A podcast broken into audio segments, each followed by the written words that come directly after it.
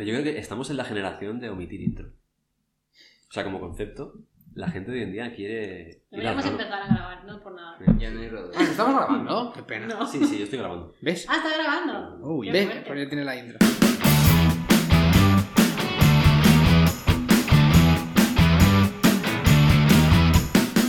¡Bienvenidos! Muy buenas. Inspirado y todo. Qué aire, ¿eh? Sí, sí. Qué Ha maravilla. tardado ahí unos minutos, tío. Bienvenidos a este nuevo capítulo de Veto con difamación, con invitado estrella también, me encanta. Tenemos un invitado estrella permanente Yo ya me he quedado aquí. y un invitado estrella random, cada me encanta. Y además sorpresa para todos porque solo lo conocía un miembro de este grupo. Sí, sí, eh, colega, colega mío. Hola, ¿qué tal? Muy buenas. Pues nada, pues aquí nuestro invitado estrella es José Miguel. Yeah. Y bueno, y el resto presentaros vosotros que ya tenéis como... Venga, va. ¿Ten- ¿Tenemos los huevos negros? Sí, Ah, vale. Supongo. Pues bueno, yo soy Gilbert de los anteriores episodios. No ha ¿Me cambiado nada. ¿Te recordaréis de anteriores episodios? Pues nada, por aquí, como siempre, Álvaro. Y Alejandro el infiltrado. El jefe infiltrado. No nos lo quitamos de encima ya. Igual que eh, José Miguel, tienes. O sea, Ana te ha dejado el listón alto, te lo Sí, digo también. ¿eh? Lo sé, lo he escuchado y estoy ciertamente preocupa- preocupadísimo. Aunque vengo un poco con la idea de, de- de si vosotros los que brilléis, que sois las estrellas, me vengo a Da igual, acompañar eso no- y... No nos vas a comprar así, si no estás chocolate o algo de eso. Vale, déjame que avance. O sea, que en cierta manera llevas acompañándonos desde el primer Claro. episodio de Vete con Difamación. Bueno, yo no sé si soy el primer suscriptor, pero Ay, desde luego, bonito. desde, ¿no? desde soy fan number one, ¿eh? esto es como un sueño cumplido estar aquí desde el principio. Es uno de los guionistas de Álvaro. Fenomenal. Bueno, pues os cuento esta así como episodio que se nos ha ocurrido hoy. Sí, sí, por primera vez desde hace un tiempecillo estamos en persona. Es verdad, También se notará cabe. por la calidad del sonido. Coronavirus. Coronavirus. Hemos tenido ahí dos que hemos hecho en remoto Sí, Sí, y hemos sufrido un poco en la edición, por así decirlo. sobre todo Álvaro. mm, totalmente. Gracias a todos los oyentes que hayan sobrevivido a esos dos episodios, porque la verdad es que aunque Álvaro ha hecho un gran trabajo de edición, pues el sonido sufre. No funciona. Pero respetando todas las medidas de seguridad, distanciamiento, higiene, Siempre, Todo. siempre. La nueva normalidad está presente aquí. Sí, sí. Una- Correcto. Bueno, os cuento, o sea, ya lo habíamos adelantado un poco. Aquí voy a decir que a mí me han dado el gusto de, de- de coger el tema de este podcast. Mm. Normalmente me lo imponen, Se lo sepáis. culo. Eh, y vamos a hablar de lo que yo he denominado Ujú. aquellos maravillosos años. Qué bonito. Y que cada uno interprete lo que quiera. Ah, bueno, vale, o sea, esa es la referencia. Esa es la referencia. Bueno, básicamente es hablar de, de nuestra infancia desde puntos de vista multicolores. Es decir, con qué jugábamos, qué juguetes, a qué jugábamos, cómo nos veíamos de pequeños. eh, ¿Hemos cumplido nuestras expectativas de cuando éramos pequeños? ¿O cuáles eran nuestros super sueños profesionales de entonces? Sí. Me, me molaría hacer un recorrido por todo esto porque yo haciendo memoria, hablando con mi madre el otro día, me ha salido cada perla que, que era digna de, digna Sí. de admirar. A ver, yo creo que podemos sacar eh, puntos interesantes porque más o menos todos los que estamos aquí Emoción, niños, sí. hemos sido Sí, la tenemos esa cosa común. coincidencia. Yo no he dicho eso. Yo- lo que iba a decir es que desde que nosotros éramos niños hasta ahora, igual es una- un punto de vista un poco egocentrista, pero creo que la sociedad ha cambiado de una manera sin precedentes. O sea, hemos visto una transición, una- un gradiente de mm, tradiciones, de costumbres, de modos de vida, de modos de jugar, de modos de relacionarse, que, mm, vamos, no tiene nada que ver de cómo empezó a cómo es ahora. Totalmente. Además, también tenemos un pequeño salto generacional o semi-generacional. Al menos yo, que tengo 32 años. O sea, eh, estoy. 32 años. Tengo que pensarlo todavía, ¿eh? Eso Yo no lo siento, no lo Vale. siento. No me identifico yo con Yo eso. tampoco. Eh, Yo me quedé en los 25 también, yo creo que ¿Para qué más? Pero fíjate, mira, ya podemos empezar a hablar- entrar directos en el tema porque eso es una cosa que a mí me ha cambiado con la edad también. O sea, yo cuando era un niño o un adolescente, yo, mis años eran parte de mi personalidad. mm, O sea, bueno, a lo mejor no tanto, pero yo me identificaba mucho con mi edad. Era como, tengo mm, 16 y yo eso lo llevo a donde voy. Es decir, lo, lo tengo Sí. muy No lo metido. escondo. Pues fue llegar los 25, Y pararte, ¿no? claro, a partir de los 25 fue como, mira, me la, me la suda. ya ya. paro de contar. Ya, ya es chévere. Y ya, ahora me preguntas si tengo que pensar, tengo que contar incluso para saber cuántos años tengo, que es algo que no me pasaba antes. A ver, eh, yo, yo como os veo con un poco más de perspectiva, porque yo soy de otra generación, yo soy generación X, no soy millennial, como, como todos los de aquí presentes, eh, realmente pues, soy tardo X, porque soy del 78, entonces realmente sí que es cierto que, que, como dice Álvaro, llega un momento que dejas de, de referenciarte con tu propiedad, sino empiezas a más bien con generaciones. Es decir, yo hay cosas que comparto con mi generación, cosas que no comparto con, con mi generación, cosas que entiendo de los millennials y cosas que entiendo de los de los boomers. Entonces, eh, bueno, de hecho una de las cosas que he aprendido es que las generaciones son un poco, yo creo que son como, como los Windows, o sea, hay uno bueno, uno malo, uno, es decir, generación generación X es como el XP, es decir, es bueno, millennial es como el Windows Vista, es una mierda, y ahora vuelve a saltar y ahora la Eh, generación perdona, Z. yo creo que los millennials somos la generación buena. Somos el 7, a lo mejor. La Z, la Z es la chunga, No tío. me jodas. Sois, sois Windows Somos La. Z es la chunga. La Soy Z, mira, te lo compro, totalmente. Y la, la siguiente, la última, no sé si lo sabéis, a partir de 2010 Ujú. es, son de la generación T. Yo creo que ahí está el problema. De, tonto. Esos no verán. Todavía no han hablado, pero. La T, no, la T es de... Bueno, igual me, me estoy equivocando, ¿eh? Pero sí. La T de troll. O de, de TikTok. Podría ser, podría ser. Eh, No, pero no. Tic troll. Eh, pam. Puedes, por favor, puedes poner una batería en la edición. Por supuesto. Gracias. Tú pide, que no voy a poner La nada. próxima es comprar el cacharrito de sonido. Me lo apunto. Eh, no, es este de generación táctil. Oh, yeah. Ah. De tocar cosas. De Bueno, mi generación también era bastante táctil, ¿eh? Pero no en los descampados, ¿eh?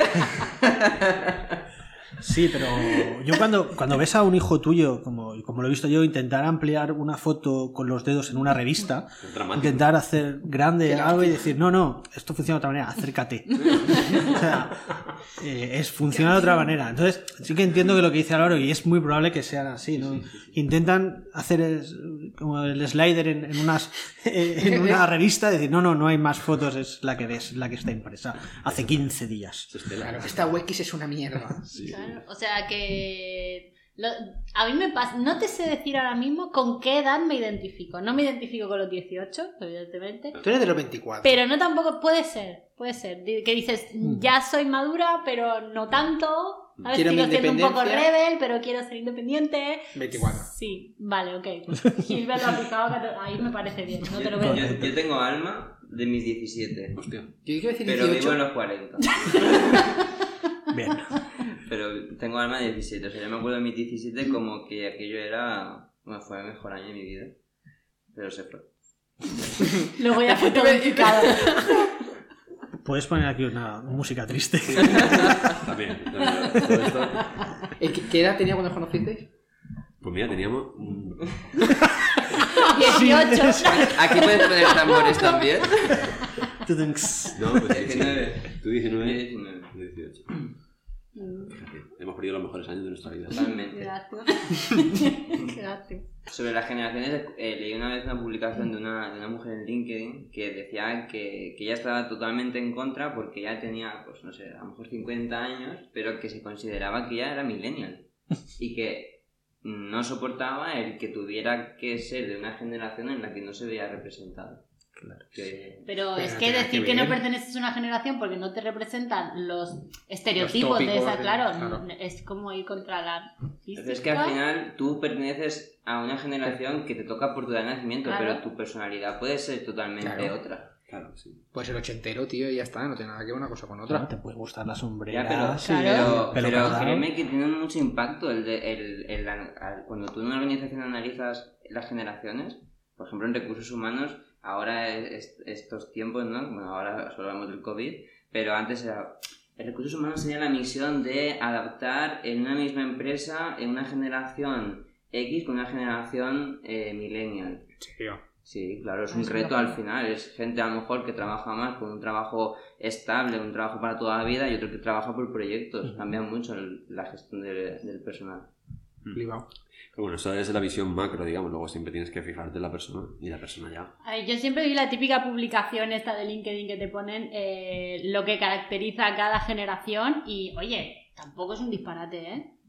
Bueno, es un poco trazo gordo, es un poco, Hombre, es un poco evidentemente. como cuando ves el horóscopo que te dice, tendrás algo bueno hoy, No, pero vas a por recibir ejemplo, una sorpresa. ponía que eran la generación de la frustración. Claro. O sea, son- que estamos frustrados ya per se. Este, yo creo que todos somos. Y luego, está, no, pero frustrados por X, ¿no? Porque... porque- Por la inmediatez. Claro, y luego la generación anterior a la nuestra era la generación de la... mm, era- era- De la droga. No, No, no porque todas. Fueron muy mi hermana es del 80 y no... que ahora tiene 40 y no... Toma drogas. normalita. No, era bastante sana. Vale, vale. Era muy festera, pero era bastante sana. Y Un nada, no sé por qué está diciendo esto. No, y luego la del baby boom, que es la de mis padres, Sí. yo creo, ¿no? Sí. Sí, la de mis padres. Pues esa era la de la prosperidad. Vaya. O sea, Claro, la de- Es que también depende mucho, Hmm. quiero decir, no es lo mismo ser, eh, por ejemplo, X de habiendo nacido en el año 70 que Mm. haber nacido en el 78. Claro. Ahí hay 10 años. O sea, Claro. realmente tiene- estás más cercano a alguien del 82, habiendo nacido en el, ochen- en el 78, que Claro. con uno del 70, es Mm. evidente. Y también un poco eh, en el momento que hayas salido al mercado laboral, la realidad que te has encontrado. Si, si algunos salen al mercado laboral en el año 2008, plena burbuja, pum, peta, y están encadenando cinco años de trabajos, de trabajos precarios, es normal que estén frustrados. Es normal que no que sientan que la sociedad les ha fallado, pero bueno, eh, te puede haber pasado igual siendo del 78 simplemente que te ha ido mal en los estudios. y has llegado al mercado laboral cuando no te tocaba. Pongamos, ¿no? Te lo han Sí, contado. sí. Vale. No es Bueno, me encanta, me encanta este que, que José Miguel me haya dado este pie, porque también quería preguntaros qué queríais ser de Mm. mayores cuando erais pequeños. Mm. Yo puedo empezar si queréis con mi gran sueño. Mi gran sueño cuando yo era peque- muy pequeña era ser cajera de Mercadona. Bueno, Mercadona en ese entonces, ¿no? El supermercado. Era mi ilusión ser cajera. Era como la profesión top. ¿Ves? Eso es porque no naciste eh, con el COVID. Bueno, ahora mismo sí. es un poquito tricky, ¿eh? No, claro, o sea, son, eh, son empleados esenciales las Sí, cajeras de sí, mercado. sin duda. O sea, plus de peligrosidad ahí ya, por favor. Correcto. De todas formas fui evolucionando, ¿eh? Si queréis hago un repaso rápido. Yo Claro. quise ser primero cajera, eso en torno a los 5 o 7 años, quería ser cajera, era muy top todo. La máquina esa me parecía Una maravilla. fantasía, el pip pip, porque además ya yo ya Hipnótico. nací, yo ya nací con el pip pip. Vale, vale. No, miento. Hubo una época en la que era con teclado todavía meter los códigos de barra. Claro. Y eso es una fantasía, una fantasía. Para mí Y yo te creo que veías es- ahí, tac, tac, tac, tac. Sí, sí, sí, sí, porque además te veías que dices, no lo están leyendo, no me lo creo. Sí, Se lo sabe de memoria. Sí, Hombre, los me iban marcados con una pegatina. Luego me pegó la neura de ser paleontóloga.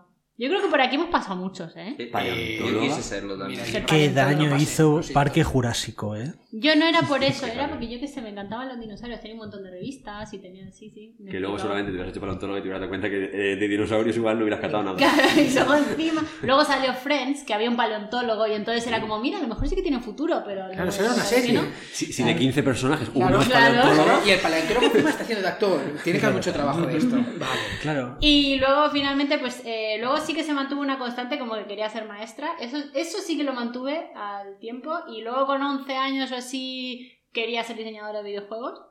Quería ser programadora. Eh, eso lo mantuve, solo que lo dejé porque mi padre me dijo que tenía que saber muchas matemáticas y entonces me fui a las letras. Y bueno, pues ya sabéis luego el periplo después y ahora, ahora soy programadora. O sea, que más o menos podría decir que... esa frase de quería ser esto, pero luego me di cuenta que había matemáticas, Sí. yo a lo mejor la he escuchado, pues no sé, cinco o seis veces por semana la escucho. Ahí te decir, pues lo escucho un millón de veces. Vale. ¿Verdad? Es que las matemáticas han cortado muchas, mucha ilusión. Han Han roto mucho muchos sueños. Ah, ¿Habéis escuchado que las, quieren, que las quieren quitar del currículum básico? No, me parece una locura. Es una Hacen falta. tío. No sé, yo escucho algo de eso. Y que luego también, no sé, yo creo que en ese momento fue rollo de motivación de, uy, tienes que saber un montón de matemáticas, pero escúchame, tenía 11 años. O sea, y me tocó elegir carrera con 18. O sea, que podría haberme sobrepuesto a eso. Lo que pasa es que ya luego, pues bueno, pues el periplo de la vida ya me fue empujando a las letras, pero Ujú. Quería ser maestra. Al final yo quería ser profesora. Sí. Entonces dije, pues para ser profesora, pues una carrera de letras me va bien. Ujú. Y no lo conseguí. Pues mira, yo, en mi caso, eh, eh, exactamente igual que tú. Yo siempre he querido ser profesor. Y, pero porque yo siempre me, no sé, desde que tengo recuerdos, siempre mi futuro lo he visto proyectado en gente a la que yo eh, admiraba, ¿no? O me sentía identificado. O sea, siempre me he basado como en referentes. Entonces, para mí, cuando, era, cuando, cuando iba al colegio, al instituto, para mí los profesores eran como, no sé, referentes, ¿no? Yo siempre intentaba ir hacia ahí. Luego cambié ya y me fui más hacia la parte de software, informática y tal por mi tío, porque mi tío también se dedica a eso. Y, y no, no sé, fue también una referencia ahí importante. Siempre me baso un poco en eso. O sea, que tú puedes decir que sí que eh, cumpliste tus Sí, expectativas. sí, porque ahora a veces doy, doy eh, eso, Sí. clases de, de vez en cuando, esporádicamente. de lo mío. O sea que sí. Yo realmente eh, de- desde pequeño quería ser consultor de usabilidad. Entonces, con lo cual, básicamente, no, no, ahora fuera de broma. Yo realmente nunca he tenido una, un deseo de una profesión en concreto, o, o- o igual he tenido muchos. No ha habido como una constante.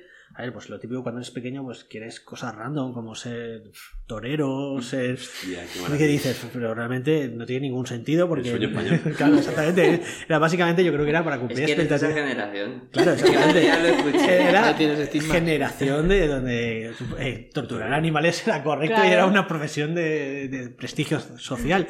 No, pero y luego te das cuenta que vas un poco evolucionando y, y realmente yo hubo un momento que tenía bien claro que quería ser eh, que quería ser jurista, estudié, estudié derecho.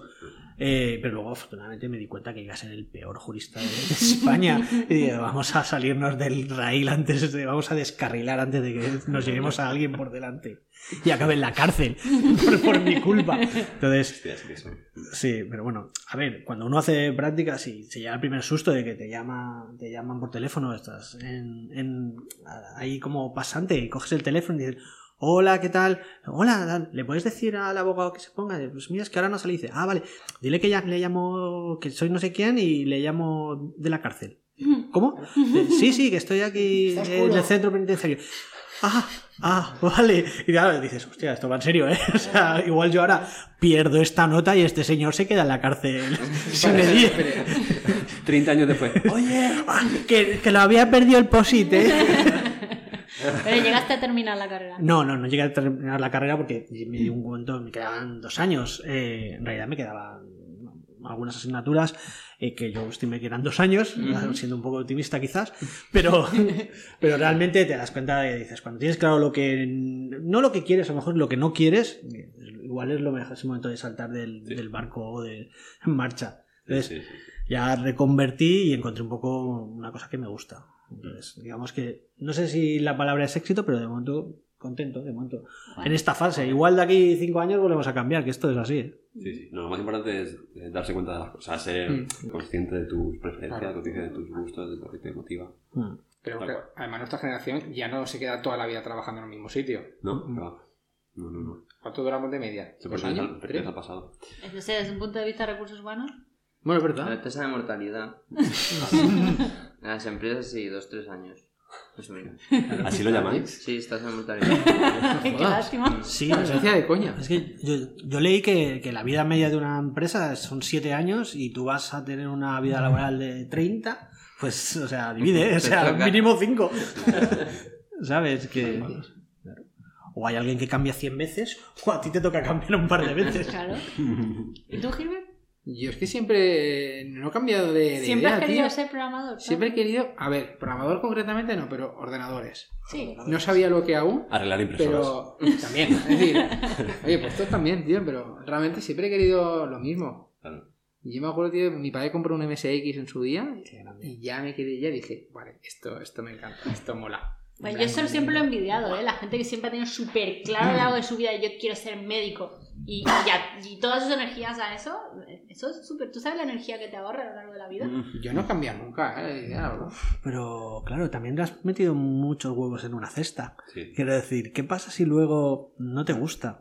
Ah, tienes que tener la personalidad muy grande para Pero decir. eso lo hacemos todos, como te vas a vivir con tu pareja o algo, es como, estás poniendo mis mismos huevos. Claro, no, no- no puedes ir o- poniendo en varias No, no, dime claro. cuántos o tres, es que Sí, pero, pero quiero decir, si tú vas un poco eligiendo en la vida y vas tomando decisiones y un poco vas orientado, es decir, no es lo mismo decir, quiero ser médico especialista en cirugía. Prueba y error. Método tal. científico. Eso es una cosa que decir, no, quiero dedicarme a algo del tema de la salud o, o la atención al ser humano, digamos. Y yo represento esa parte de la población que nunca lo tuvo claro.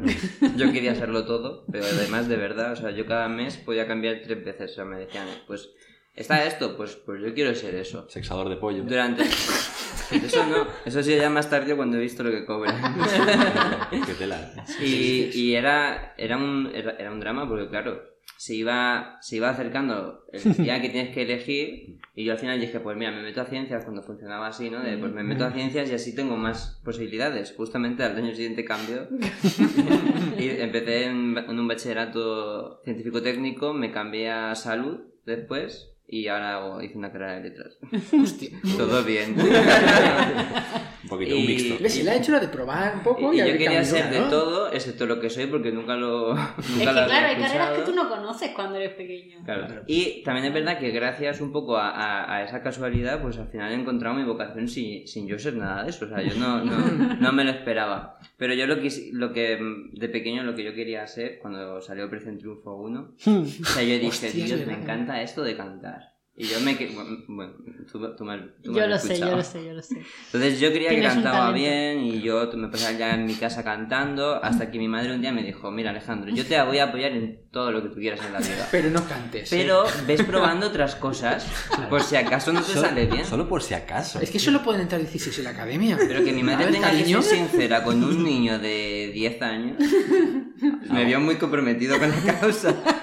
Porque otra dice, bueno, yo le digo que canta bien y ya se le pasará. Y ya se lo dirá Risto. Pero escúchame, ahí un poquito de culpa tuvieron cuando te regalaron el Teatro Nova.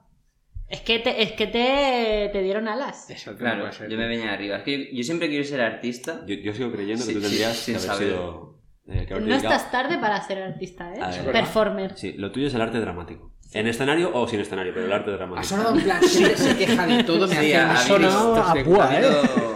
Ha ido a ha habido cuchillo, un ¿eh? toque ahí importante. Un poco, ¿eh? Luego también está la de que te das, luego maduras, ¿no? Hay cosas que no te gustaban nada, luego te gustan. A mí me pasó con la actuación, por ejemplo. De pequeña era algo que odiaba con toda mi alma. Nunca me disgustó hablar en público.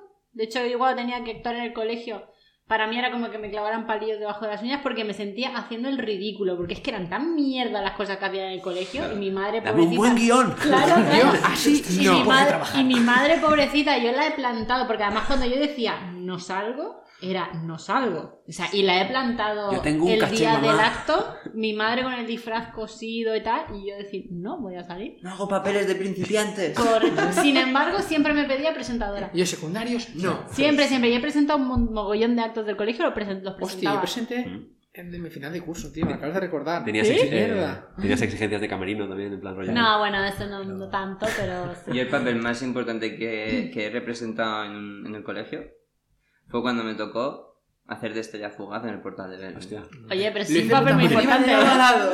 Todo el mundo me seguía. Pero bueno, pero tú, pero tú has hecho. O sea, te has tenido apariciones estelares en tu. Ostras, yo sí, yo de todo lo que era ser protagonista, yo estaba ahí. O sea, esta persona aquí, donde lo veis, eh, ha, oficia- ha oficiado una misa. Una prenda de flores, sí, sí. Eh, Y también he hecho de policía en una procesión. O sea, el policía estaba sin hacer nada y he tenido que correr y ponerme yo ahí con el pirulo. El hombre, toma, si quieres esto, yo... y nos dejó en las fiestas de mi pueblo, el cura eh, no se presentó. Dijo, ah, pues es que pensaba que lo hacíais junto con la procesión. Digo, no, es que eso es la procesión, hoy era la ofrenda. Total, que- Esto es una iglesia y tú eres el que está aquí, ¿sabes? Todo el pueblo allí, todo el pueblo allí y no había cura. ¿Y él, y, y él dijo, pues, pues para adelante como los de Alicante. Pero tú, pero te, lo- te lo diría Dios. Sentí la llamada. Sí. Entonces, me subí y dije, bueno, además dije textual, eh, Aquí mando no hay yo. cura. Hace bastante tiempo que hice la comunión, no me acuerdo muy bien, pero vamos a intentar Yo hacer algo. creo que esto empezaba así. ¿eh? Bien, por sinceridad ante todo con el claro, público. claro. Y no me quedó mal, ¿eh? A ver, hay un Oye, libro también, ¿Qué o sea, hay que ir siguiendo. Claro. los- o sea, Hay un libro de texto que. está documentado, para eso está la A ver, Biblia. yo no, no, no quise meterme ahí porque me pareció una intromisión ahí. y- Pero tú no. lees, tú lees. Les preguntas a los alumnos, ¿por qué tema ibais? Sí, claro. Claro. Lo, que- lo- único que me apropié que sí que dije fue lo de podéis ir en paz. Oye, mira. Yo dije, hombre, ya que lo estoy haciendo, Pues largaos el ya, fin bien. tranquilos. Y la gente estaba muy contenta y me dijo que de repetir el año siguiente, porque claro, fue... Porque para lo plasta que era el cura, pues mejor Claro, tú, ¿no? fue súper rapidita. Ahí la- eh, tú imagínate, en julio la iglesia de mi pueblo hace un calor que pa' qué. Pues la gente estaba súper contenta. O sea, yo tuve muchos más seguidores. Es eso, Mira, querían que te hicieras cura. Puede. También puede. Te. A ver, me conocen en mi pueblo y no. yo en la despertar soy muy danís y no creo que... Pero podrías. Más que de vino. Yo, yo creo que será una muy buena oportunidad para haber reinterpretado algunas cositas. Estás a tiempo. O sea, a- haber eh, reformulado algunos mandamientos. A lo mejor le dices, a ver, ¿os acordáis de lo que os dijeron la semana pasada? Mm, mira que no. que aquí me dicen, me dicen que esto lo hemos cambiado.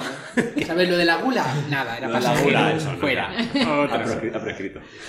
Está bien, está bien. No, pero a mí lo de la actuación me, me pegó de mayor. Ahora tengo yo el gusanillo de, de actuar. Pero luego me pega pereza de aprender millones. Yo soy más de improvisación. Pues teatro de improvisación y. Claro, Claro. sí. Pero luego creo que terminaría improvisando siempre lo mismo, porque tendría ahí como un guion hecho Eso pasa. y terminaría haciendo siempre lo mismo. Pues déjalo entonces. ¿no? Si a tu público le gusta, No, al público no, mientras no tengas al mismo público siempre, ya se va a enterar. Bueno, no pasa nada, ahora soy omnicanal. Ah, perdón. Entonces me, me- me doy a todo lo que bueno, todo lo que puedo.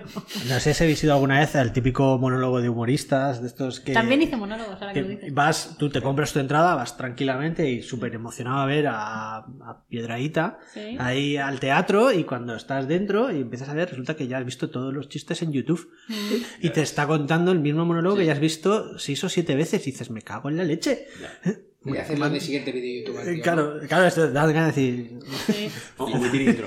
Sí, yo, yo también hice un monólogo, porque además era el cumpleaños de una amiga del grupo. En el grupo, como Álvaro, pues todos saben tocar un instrumento, cantar bien, no como yo. Qué asco de Entonces, gente. claro, yo quería, yo quería estar. Yo yo quería tenía formar que salir y, y me tenía que quedar con la gente. Entonces decidí presentar el acto yo y hacer un monólogo. Fue lo mejor de la actuación. Estuvo guay, estuvo Tío, guay. ¿cómo está, cómo está la vida para hacer tanta cosa? Eh, da igual, cuando tienes a Álvaro en tu vida, al final acabas haciendo un montón de cosas. Yo, yo te pongo la infraestructura. Yo me encargo. No, pero fíjate, pero es- eso es lo que decía José Miguel de, de los monologuistas. Realmente, o sea, como espectador te fastidia, pero como monologuista es una presión flipante. Porque tú, si tocas, por ejemplo, si eres músico, tu, tu música está en YouTube. Y luego la gente va al concierto y se espera que sea la misma canción. Tú no vas a traerte nuevas Ya, canciones. pero cantas con el cantante. Aquí no. Ya, a mí me da mucha el rabia no saberme la letra.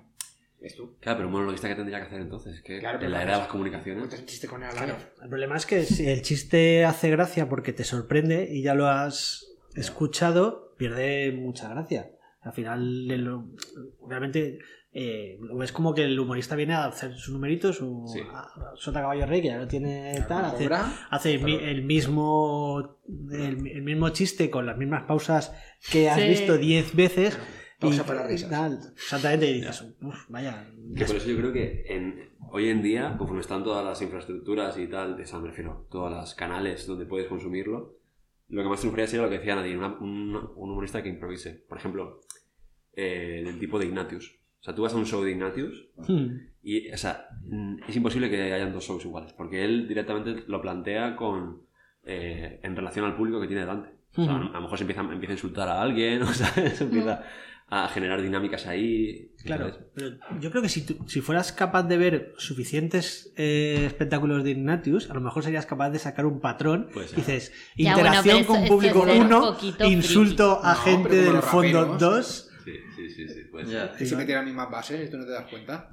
Yo, también creo que por eso el monólogo se es- está decayendo y está yendo más a, a- a programas como La Vida Moderna y cosas así que son Sí, más improvisaciones. improvisación, una conversación con los podcasts. Eh, en relación con esto que estás comentando de programas y tal, y que tú antes decías que también eh, lo que querías ser de pequeño era en base a referentes, eh, ¿creéis que la tele... Todavía somos de... Yo fui generación de mucha tele. ¿eh? Ahora, por ejemplo, no la veo, pero de pequeña yo era muy tele. Lo que pasa es que como yo de pequeña estaba en otro país, yo creo que los contenidos que yo veía, los que vosotros veíais, eran bastante diferentes. Eh, ¿Qué veíais de pequeños? La tele. Bueno, yo ya lo dije en el podcast anterior que me, me comía, bueno, ojalá fuera a comérselo, pero veía todos los programas de Arguiñano. vez, lo tiene- esto está fatal. ¿eh? Todos los días, todos los días me hablas de ese señor. ¿Por qué me cortas? ¿Qué? Una obsesión, sigue. ¿Quién? Arguiñano. Arguiñano, grandísimo, grandísimo. Todos Yo he hemos- crecido con esa persona. Yo también. Di- Dije el nombre de Arguiñano antes que el de mi padre, creo. O el de mi madre. Mi papá, Arguiñano. Es que era muy bueno, lo hacía muy bien porque era, a diferencia de otros cocineros, Arguiñano empezaba siempre, todos los programas, suponía que eras un inútil en la cocina. Entonces te explicaba todo cada vez. O sea, realmente siempre sus platos son para, para, para lerdos de la cocina. O sea, o sea, nunca, nunca le verás hacer una esferificación o nada, nada que se salga de cortar las patatas chascándolas antes para que se haga caldo gordo, que lo explica cada vez. Dices, tío, llevo 4.000 programas tuyos viéndote y ya lo sé, lo haces siempre igual. Te- Y luego lo hago yo, claro, por supuesto, Claro. porque la- lo he aprendido de Carlos Arguiñano, pero la verdad es que es un grande de... Pues yo por decir una cosa malísima de él. Siento que sea tu Cuidado, ídolo. cuidado. Ojo, y- Pero unos chistes de mierda. Pero eso es Bueno. esencia. Que vamos. Es lo bonito, eso es lo bonito. Sí. Bueno, A mí lo que me gusta es su filosofía de vida porque me parece una persona muy alegre. Sí, sí, persona- Igual que su hermana, son dos personas. Mm. Bueno, Bueno, pero digo yo, bueno, aparte de Arguiñano, que ya eras un adelantado a tu edad, algo de tu edad, ¿veías o no? La banda del patio. Oh, qué grande. Los Rugrats. Oh, Rugrats también he visto. Todo eso a mí me pilló mayor. Yo, ¿Tú qué veías? Dexter, tío. Yo es que en mi generación tuvimos un- fue una cosa que generó muchísima controversia, que es cuando empezamos aquí a consumir dibujos animados doblados en latino. Vale. ¿vale? Entonces nos llegaron aquí unos dibujos y entonces hubo, había controversia entre los padres de los padres de mi generación y decían que si era positivo o negativo que los niños eh, escucharan ¿En serio había debate con eso? Sí, sí, sí. A ver, luego era normal porque nos oías a los niños diciendo, oh, me dejó un pote de regalo. y entonces, claro, era un poco extraño ver a niños que, coño, que eres de Medina del Campo, tío. ha- Habla bien. Y entonces, claro, era, era un poco raro, pero bueno, eso al final ganó, ganó la tendencia de que había que redoblar los dibujos y, y al final acabaron pasándolos a castellano o español, no sé Sí, cómo se llama. Yo las películas de Disney recuerdo haberlas escuchado. Son todas en neutro, ¿no? Y yo recuerdo de pequeño de, de, de Sí, escuchar sí. en latino. Sí, pero bueno, eso realmente ha cambiado. Creo que están ahora todas dobladas a castellano. Creo Ahora que sí, pero las típicas. Es que cuando has visto una serie, es como Bueno, por ejemplo a yo en le pasa con. Dragon Ball, por Claro. ejemplo. Él la vio en catalán es que no tiene nada y no, y no dice que no, que en castellano. Claro, que es que no- la bola de dragón no, es la bola de drag. Claro. Es verdad, sí. Igual Claro que, que sí. Shin-Chan. En catalán, mejor. La, la, hostia, claro, que está en Y castellano. las tortugas ninja. Está en, creo que está en castellano. Nunca lo he oído en castellano, tío, Sinchan. Eso fue un, un gran mito de, de- de mi infancia, el día que conocí a, a- a un doblador de, de Canal No que, Mm. que doblaba las tortugas ninja, hacía de, de Redder, que era el, el malo, que en castellano maestro trinchante o algo así, que claro, no tiene nada que ver. Y entonces, claro, me, me lo presentó mi padre, mira, este, este, tal, es- este es actor de doblaje, es el que hace el malo de las tortugas ninja. Y entonces, claro, yo me lo quedé así mirando en plan de, wow, ¿qué tengo aquí delante? Y, y, claro, fui a decirle, di algo, dime algo, y se me quedó mirando, como diciendo, te he leído el pensamiento, sé lo que me vas a pedir. Y me dijo, os agarraré maleites tortugues ninja. Y yo, yo, eh, por dentro sentía ahí como un, como, claro, como un, un check de cosas cumplidas. eh.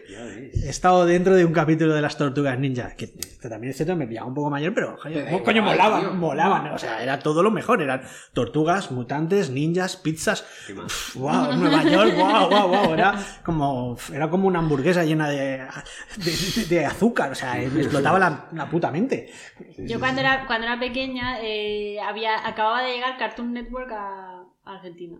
Entonces, claro, pero era Cartoon Network Pero solo en inglés. Claro, yo, No entonces yo lo veía en inglés. No, no sé por qué, pero yo lo veía en inglés. Bueno, porque sí, porque teníamos cable. Entonces, claro, ahí me, me tragaba todas las de Hanna-Barbera, todas, la Scooby-Doo, Hanna-Barbera. Sí, ¿Veías Vaca y Pollo? Vaca y Pollo. Bueno, pero Vaca y Pollo Qué fue buena, posterior. esa, genial, tío. O sea, todas, todas. Luego ya doblaron. Yo todo Cartoon Network me lo pasé entero. Dios, o sea, qué me lo veía todo. Eh, por ejemplo, mm, Bob Esponja no es de mi época, pero me he enterado que lleva 20 años en antena. Sí, ya lleva. Oh, A sí. mí ya- ¿Qué dices? Sí, sí. Sí. ¿Ya te sientes suficientemente mayor?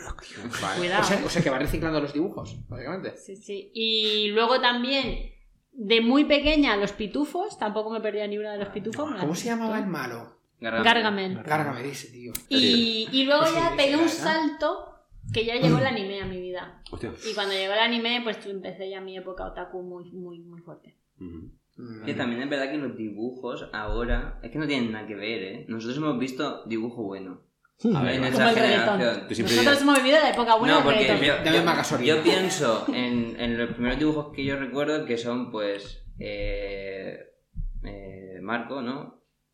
Que yo lo vi así, aunque era una generación A mí eso no me gustaba. distinta. El hombre era triste. ¿eh? Heidi, Sí. luego ya hay eh, Oliver y Benji. Mm. Y ya luego todo la, la buena traca. Pero luego ya cuando empezó Kaiju, Pocoyo, Uf. los malo. o sea, aquí- eso es un... Eso Pero eso no para es ca- lactantes. Pero de todas maneras, cuando, cuando tú hablas de esos dibujos, eh, nosotros veíamos esos dibujos y ya nos decían, estos son dibujos malos. Y, Pero mira, los dibujos de Heidi en realidad no se mueven. O sea, en realidad Heidi está quieta, mueve un poco la boca, no gesticula nada y de repente se aleja el plano y se ve eh, Sí, las montañas de, de. Suiza. Entonces, los dibujos buenos eran los anteriores, que era eh, D'Artagnan, D'Artagnan, perdón. Eso ya no. Eso Claro, ya no entonces que ahí sí que eran como dibujos más que costaban de hacer. Y los Entonces, mosqueperros. Los mosqueperros, claro. Los que Y, nos toca músico. Sí, claro, todos esos dibujos que son. Muchos son, se hicieron en España y eran unos dibujos que estaban como más currados. Mm. Cuando llegó toda la, toda la generación de dibujos que se hacían en Japón, eh, llamaba un poco la atención que eran muy distintos, eran, eran mucho más estáticos, había, había más economía de, Mm. digamos, de. De de- sí. Sí, entonces era en plan de. Aquí lo vimos también como un drama, en plan de. "Uf, los dibujos son. Yo lo atribuía, en su momento lo atribuía en plan de. "Joder, me estoy haciendo mayor, este dibujo ya no me molan, esto es una mierda, eso tal. Pero luego con el tiempo, que ya tienes un poco más de criterio, los has revisitado, porque ahora al ser padre, pues vuelves a ver los dibujos, intentas que a tus hijos les molen tus dibujos y se cagan en ellos. Y te dicen, vaya puta mierda. Es decir, sí, dice, mira, te voy a poner. Te voy a poner Willy Fox, esto era buenísimo, tal, esto me encantaba. Y tu hijo, que tu hijo que es, de- claro, es dos generaciones menos que tú, dice, no pasa ni del opening. Dice, vaya mierda es esto. O sea, no ha muerto nadie, llevan cuatro segundos, no ha muerto nadie, nadie ha disparado, nadie ha dado un giro mortal y están aquí mirando la luna. O sea, ¿qué me estás contando?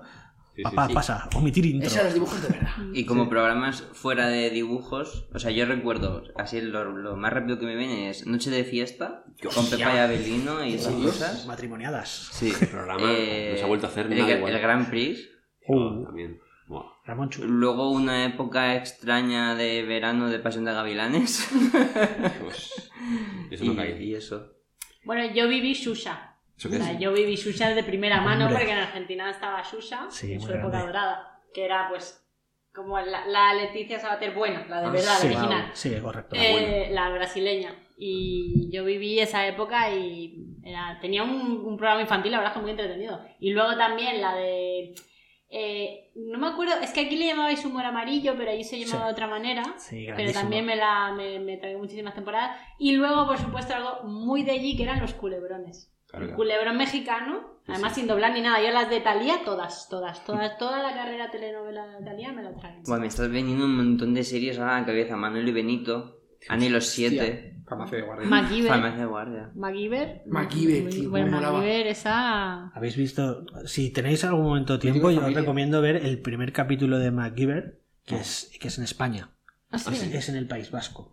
Es, es buenísimo, es porque además es to- todo mal. O sea, se, su- se supone que los, los etarras, o sea, porque habla del movimiento Sí. vasco Sí, de liberación, en el primer capítulo. el tienen una bomba nuclear, han construido una bomba nuclear, quieren, quieren, no, quieren terminar una bomba nuclear que deben de tener como a medias, y entonces secuestran a un científico americano que por lo visto es geólogo o algo así, que no tiene nada que ver, y, y lo secuestran.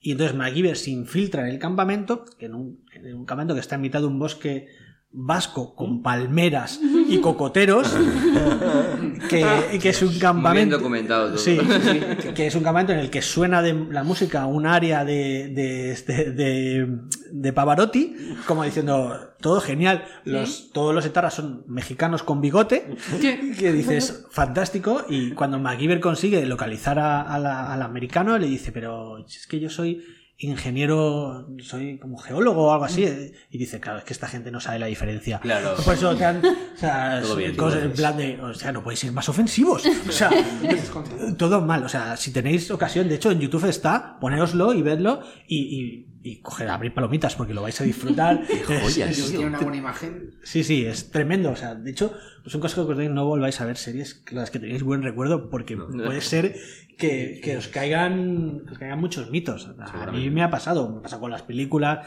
me ha pasado a intentar ver series de joven para, para intentar inculcar a mis hijos valores y decir, hostia, Y vaya de repente mierda". quitarlo. ¡Uy! ¡Ahí va! Es como Se ha- se ha muchas de apagado. las cosas que tu inocencia no ve en muchas películas que cuando las ves después. A mí me pasó con El jorobado de Notre- de Notre Dame. Mm. Que dije, ostras, las cargonas eran muy picaras. O sea, las cargonas querían jara, ¿no? No, Era pero, buena. pero ya no es solo eso, o sea, hay muchísimas pelis de Disney. Claro, es que, a ver, hay que analizarlas en el contexto histórico en el que están hechas. Pero evidentemente, pues tú, se ve muy claro el papel de la mujer Ya. eh, a lo largo de toda la serie de Disney. Hay muy pocas pelis donde la mujer realmente es un papel de una mujer independiente, fuerte. O sea, tú mira La Sirenita, o sea, la, la Sirenita que a mí me encantaba.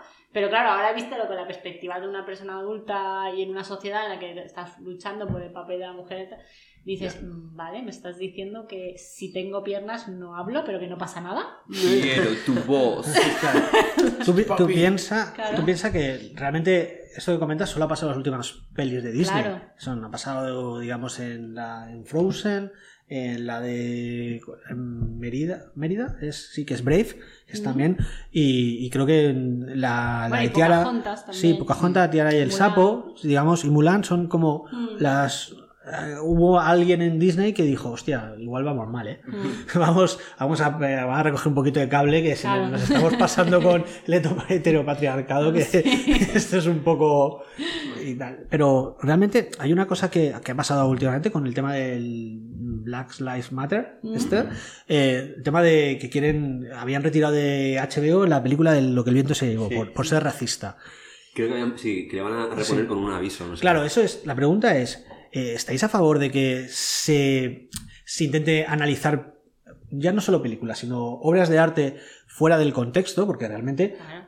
Una obra de arte forma parte de, de un acervo cultural, de un momento, de un, De un algo. Entonces, claro, intentar aplicar códigos para decodificarlo de manera distinta en otro tiempo histórico te llega a un error. O sea, es decir, joder, es que lo que el viento se llevó es racista o yo qué sé. o- Pero ¿cómo puedes decir que lo que el viento se llevó es racista si está hecha en una época en la que justamente el tema de la peli es el racismo? O sea, es, es la Sí, sí, segregación. sí, correcto. O sea, menuda chorrada más. Sí, pero bueno, claro, es eh, Pero por, bueno. ta- por lo mismo también está prohibido el Mein Kampf en Alemania. Dices, es que, claro, ahí hay algo que, nos, que como sociedad no sabemos cómo lidiar. ¿Qué pasa con las cosas que no encajan o con lo que tenemos ahora que hay que prohibirlo? Hay que o hay Se que se esconde.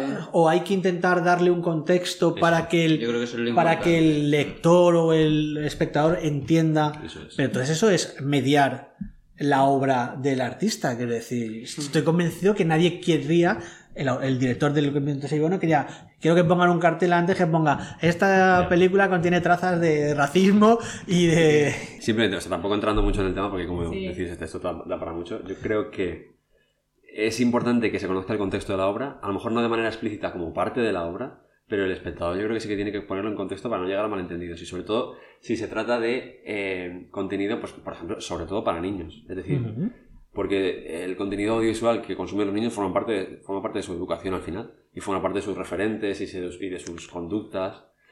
Entonces, yo creo que cuando tú ya tienes una identidad formada y, una, y ya más o menos has superado la parte de más de creación de tus Mm. valores, ya eh, tómate lo que tú quieras, ¿sabes? Eres- cuando puedes tomar alcohol, puedes tomar todo lo que Claro, quieras. Claro. Seguramente quien ve esa película, lo que el viento se llevó, no hace falta contextualizar porque ya no es un niño, es una persona. Parece que es un peliculón. Sí, pero ¿de quién es la pasa que la gente siempre dice, Ya, es que es súper aburrida. O sea, puedes decir mil cosas de lo que el viento se O sea, voy a terminar aquí mi apología de lo que el viento se llevó. Puedes decir mil cosas de esta peli, pero que es aburrida, no. Porque siempre está pasando algo. Son cuatro horas, es verdad. Pero siempre está pasando algo. Es súper emocionante. Lo añadiré a la lista de ver más tarde. Tío, tienes que verla. Es que es Yo la tampoco bomba. la. Es la bomba. Además, es que ella hace un papel tan de soy imbécil, pero no, que, que mola mucho. O sea, además, no sé si tiene algún otro éxito Vivian Leigh, pero desde luego Tengo de trabajo para vacaciones, tío. Pues ya sabes. Bueno, esto que me decís de contexto también, hay otro tema que a mí me traumaba mucho porque yo te- tengo una madre que es muy de, como le llamo yo, de lazo sobre lazo, muy rococó ella, eh, y era así con la ropa también. Ujú. Y entonces yo llevé vestidos, no como este que llevo ahora, sino vestido con su volante De princesa. de princesita, ¿sabes? Todos los días De cortina. todo súper combinado, las cosas del pelo con los zapatitos, tal, así hasta los 12 años. Mi madre jugaba a las muñecas con nosotras, yo siempre lo decía, y le encantaba. Y hasta que nos revelamos. Mi, mi hermana tardó más en revelarse y yo me revelé a los 10, 12, Joder. por ahí. Pensaba que decía los 25. No, no, no, y de hecho a partir de ahí creo que ya pasé a una fase de que solo usaba chándal, ya era como la pesadilla de mi madre, pobre, porque era como, claro, ya que me quería ver siempre vestida, ya era como, no, yo solo quiero usar chándal. Yo me he pasado como a ti, pero en chico, es decir, mi madre también era de camisa de por dentro, eh, pantalón de vestir, cinturón a juego con los zapatos, además zapatillos de estos que tienen su, su, su velcro, este que Sí. tienes una parte ahí que no tiene zapato, yeah. con calcetín tobillero. Y además lo más curioso era que en mi casa somos mi padre, mi hermano y yo, de, y mi madre. Entonces los tres hombres íbamos eh, peinados exactamente igual. Con una raya aquí en el lado Mm. con un flequillo de peine. Entonces nos peinábamos todos al mismo tiempo y era como el girito del peine. Esa- Qué es así, así le das onda. Me vi unos rebeldes que lo hacía hacia otro lado. Solo. Y luego me daba mucha rabia porque a mí siempre me gusta mucho la ropa y yo cuando era pequeño decía, joder, bueno, quiero vestirme como un mayor, ¿no? Sí. Y cuando me hice mayor me di cuenta que los niños ahora se visten mucho mejor que la gente mayor. Porque además yo era todo mayoral, ¿no? Era la, Sí. la tienda más cool así en, Mm. era mayoral y ahora es como que la como que los niños visten muy guay. Mucho mejor que yo. Mm. Bueno, depende porque, a ver, es cierto que ves en Instagram niños que son auténticos influencers, Total. que visten de Dios, Goldier y de todo. Pero luego vas al colegio y ves que no. Ya. Que los niños van de Carrefour y las madres siguen comprando las camisetas en el mercadillo y hay de todo. Lo que pasa es que Instagram no es la Ya, realidad. es que no me acerco al colegio. Pero tú piensas que en la época tú eras el cool, tú eras el que los demás decían, coño, yo Claro. quiero hacer esto. Mm. No Pues no. En, en mi caso, mm, mi madre siempre ha sido muy pragmática, que es también luego lo que ha forjado mi manera de vestir. O sea, De todo lo- cumpleaños a cumpleaños. Sí, sí, sí. No, pero mi madre, pues era, o sea, todo el tema de ropa de marca, eso era como, mira, eh, ¿para qué? No, en mi casa tampoco, ¿eh? No, mi madre Hostia, tampoco. por mi padre sí, O sea, tío. sí. ¿Sí? A mí es al revés, a mí me da un poco de igual, tío. ¿Tú eres niño piji? De pequeño sí, ahora es como me dicen en plan, ay, que lo compras todo del Springfield y así yo. Tío, no sé. No, yo si podíamos ir al, al mercadillo, mejor que en cualquier otro sitio Sí. y ya está. A ver, cosas así y tal, que fueran así, que no fueran feas, pero normalito. Y yo pues ahora, mi, mi personalidad pues ya la sabéis. O sea, yo ahora mismo la ropa para mí es una herramienta. ¿no? Porque la sociedad me obliga, que si no. Sí, sí. De hecho, el otro día se me ocurrió ya como, como el extremo absoluto. A verás. A ver, Aquí Pero- viene. pero ¿qué fíjate, pasaría si salgo así? Porque imagínate un- una camiseta que fuera capaz de crecer contigo. Es decir, podéis interpretar lo que es tacañería, pero no, es sostenibilidad. ¿Vale? Claro, claro, claro, claro, Álvaro. Entonces, eh, ¿por qué tenemos que seguir consumiendo más cosas? Más, más ropa. Pero más porque a mí me da la sensación de que el discurso de, de utilizar así en plan es un poco co- como el comunismo. ¿Vale? En el sentido de que en la teoría suena muy bien, pero no tiene en cuenta las pulsiones humanas. O sea, sí, suena muy bien que todo lo de todos es de todo. tal. No, pero verás, es que un ser humano quiere tener ropa diferente y quiere vestirse diferente cada día y no, No, quiere coincidir de- con la misma ropa que tiene su compañero en la idea de trabajar. Depende, o que ¿eh? nos pase de vez en cuando, como hacemos en nuestra empresa, que cuando vamos vestidos iguales, por casualidad nos sacamos fotos. Correcto. Pero no Yo- es lo habitual. Pero mira el, el dueño de Facebook, eh, Mark Zuckerberg, siempre viste igual. Pero porque es su decisión. Y estoy y lo correcto. quiere Claro. igual. Y la reina no se cambió el peinado para salir siempre en la foto, pero no tenemos que fijarnos en ello. Yo. Esto puede dar para otro capítulo, ¿vale? Pero yo creo que eso que tú has dicho no es inherente al ser humano, sino que eso es producto del sistema de con- de Eso consumo. se ha aprendido. Es verdad.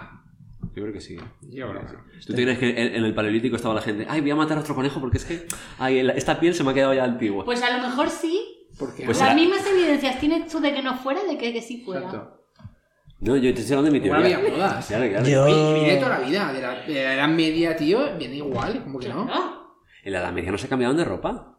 porque no podían permitirse. Porque no pueden tener más. Y pues estaban amargados, ¿no? porque en su biología estaba que tenían que cambiarse. No, no, no. no. Yo- Pero en la Edad Media la gente con dinero sí que lo, Claro. sí que lo hacía. Además, dependía mucho del color, el tejido, Se- la se- historia. se vestían- El tipo de manga Claro. para dar... Los vestidos eran complejos, pero no tenían un vestido cada, cada día. ¿Por qué no? Hombre, la reina se, se bañaba de año en año, le hiciera falta o no. Se ponía- Bueno, nada. Bueno, termino. O sea, Sí, perdona. La camiseta que crece contigo. Sigue en tu Patente, fantasía. patente en trámite. es una idea. es una idea de mierda en el sistema capitalista porque no ganaría un duro porque comprarías una vez en tu vida. Depende, ¿eh? Cobraré mil pavos y ya Te, está. te puedo cobrar suscripción. Exacto. A ver, pero tendría que ser la camiseta que crece contigo y que además es irrompible. Claro. Pues claro, claro. Y además se puede cambiar de Pero es color, que mi- ¿no? las camisetas son. para- yo, por lo menos, para mí son casi rompibles. Bueno, no. Para se rompen, lo que pasa es que él no quiere ver los agujeros de la axila, ni los de la... O sea, En plan, es sí, que estoy, cansado de este discurso. Volvamos al tema. No sé dónde ha salido, la verdad. Ay. ¿Dónde ha surgido? Ah, de lo de que, que te vestían de. Bueno, Sí. que- cómo nos vestían nuestros padres. Sí. Sí, me apoyo un poco eso. ¿Y tú, Gilbert, cómo te vestían a ti? Yo lo que te decía antes, tío, siempre de marquita y demás. Ya, tío, pero se yo puede vestir de marquita, pero en plan piji. En plan piji. En plan piji de voy como un mini humano. O un mini hombre. Piji mini humano. Piji mini hombre, eso es muy gracioso. es Cuando una- visten a los niños de mayores, me hace gracia. Era una mierda. Pero cuando los visten de mayores con ¿Eso es posible? No. No, porque luego ves ropa de niña, sobre todo, es que claro, yo estoy muy traumado con esto, porque veo ropa de niña que es que si eso lo, lo llevara una mujer adulta, es ropa de putilla total. ya, claro, es que. no. Ya, ya van enseñando. Claro, y es como una sexualización ahí de, la- de las niñas que es que no veo necesidad ninguna. Eso sí que es el mercado. Eso sí que te lo Ah, compro. bueno. Eso es el mercado Vaya. amigo. El mercado libre. ¿Qué doble rasero que tienes? ¿Y tú, José Miguel? Pues mira, yo eh, es muy divertido. Justo la semana pasada estuve revisando las fotos de. Con mi hermano estuvimos revisando fotos de cómo íbamos vestidos antes. Y, y la verdad es que uno se ha olvidado de lo mal que ha vestido a lo largo de su vida. Sobre todo cuando han cambiado los usos y costumbres. Eh, yo había olvidado la, un- una americana eh, color salmón que tuve. Que, que llevé el día, el día de mi graduación, creo. O es muy americano, ¿eh? Sí, no. Y, y la verdad es que era como en plan de, ¿y yo he llevado esto? ¿En serio? ¿Cuándo he sido, ¿cuándo he sido yo Don Johnson de, ser- de, de Miami Vice? ¿Cuándo he llevado esto con náuticos? Digo, y no tenía ningún barco al que, al que subirme, por favor. Realmente eso ha, ha cambiado. O sea, yo sí que he notado que han cambiado los, los gustos y sí que he descubierto ahí que como las modas son cíclicas, Ya no tiro ropa. Efectivamente, es simplemente es cuestión de almacenar. Es decir, van a volver las bombers, van a volver las, no las zapatillas de, de, de esto anta, de, de, De suela, plataforma. de plataforma para chicos volverán, eh, se volverán a llevar luego otra vez finitas. Entonces es cuestión de tener una casa muy grande. Bueno, y, y ahora que estábamos comentando esto también, eh, los miedos de niños también son muy... Yo tenía, tuve bastantes miedos que algunos se me materializó, como por ejemplo perderme en el supermercado. Tío. No sé si os ha pasado, pero para, al menos cuando yo era pequeña, yo el Carrefour que había allí en Buenos Aires, yo lo recuerdo como muy grande. Ya. Y me perdí, más de una vez. ¿Pero también te busqué los goblins y todo esto o no? No, y no tengo recuerdo de cómo me encontraron, pero sí que sé que me he perdido. Y siempre ha sido como muy miedi perder a mis padres en el supermercado. Mogollón. Y la oscuridad. Le tenía pánico a la oscuridad. Bueno, yo lo sigo teniendo, tío. O sea, Por supuesto. Es verdad. El cuarto oscuro, ahora cuidado. Pasan otras cosas de otro tipo de monstruos, pero Claro. No quiero. No me des el comentario. No, no, yo- es que soy muy miedoso, siempre lo he sido. O sea, yo no puedo ver solo en mi casa un capítulo de Cuarto Milenio, me acojono. me acojono yo Me solo. Me siento solo, joder. Claro, o sea, realmente paso miedo y, y coño, tienes 40 años, está tranquilo. No, Da igual, pero De es que la sugestión es muy mala. yo, de hecho, una de las cosas más heroicas que he hecho en mi vida es, después de ver el sexto sentido, Apagar la luz. Sí, sí. O sea, yo llegué a mi casa, era casi de madrugada porque había ido al cine tarde y Mm. claro, llegas un poco cagadito con los espíritus y, y de repente eh, oí en, el, en, el, en la galería, en el patio, oí un ruido y dije, hostia, hostia, ¿qué hago? Pues igual hay un espíritu. Digo, bueno, acabas de ver una peli, los espíritus son buena gente, sal y si hay un espíritu, Salida. Claro, hazte colega de él.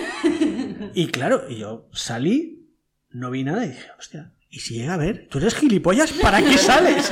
¿Para qué sales? Y nada, volví a entrar y me acojonado y me volví a meter en la cama. Eh, Digo, ¿y si te llega a salir? ¿Tú eres tonto? Y me, luego a mí mismo me pegaba la bronca de- de- por haber sido valiente. O sea, los valientes no sobreviven, eso es una cosa que se, una cosa que se aprende de- en el cine. Yo le tenía pánico a Freddy Krueger fue y de hecho hasta el día de hoy es mi pesadilla más serio? recur- sí. De hecho no he vuelto a ver una película de Freddy Krueger de mayor. Never. Pánico. Estoy contigo. Yo tenía mucho miedo al tema de, de lo del espejo que decías tres veces Verónica y, o algo así. No Lo he escuchado bien. con tantos nombres. O no sé, bueno, Sí. no me acuerdo de Yo Verónica. vi ahora. Pero O sea, no. y además yo eh, iba a ducharme, me quedaba en el espejo y decía, no lo digas, no lo digas, pero lo pensaba. Verónica, y, ¿y si cuando iba mal? tercero, y cuando iba a decirlo el tercero, lo, ¿Lo giraba. decías? Lo, lo pensaba y digo, pero igual funciona igual. Claro, es que es verdad. Y luego te metes la porque, a ver si también pensándolo vale. Claro. ¿Y cómo de fuerte tengo que decir? Pero es que ta- luego había otro nombre que era si lo decías dentro de la bañera. Ah, No quiero saberlo, no quiero saberlo. Entonces, Que lo voy a probar. Lo pasaba tan mal para entrar y, y durante y cuando salía. Es que... Y así es como tuvimos esa generación que no se duchaba. Ahora lo entiendo. Ahora sí.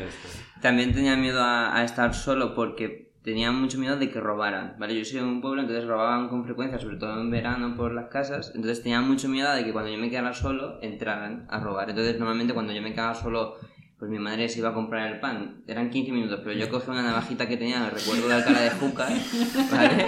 Me ponía detrás del sofá Ay, madre mía. hasta que escuchaba la puerta que era mi madre, entonces salía, hacía como si no pasase nada, pero durante todo el tiempo que yo estaba solo estaba así. Pero entonces sabes como si no hubiera pasado nada. Claro, y si pero no era tu para que- Eh, a ver, Error. abrían con La, llave. la idea era apuñalarle, claramente.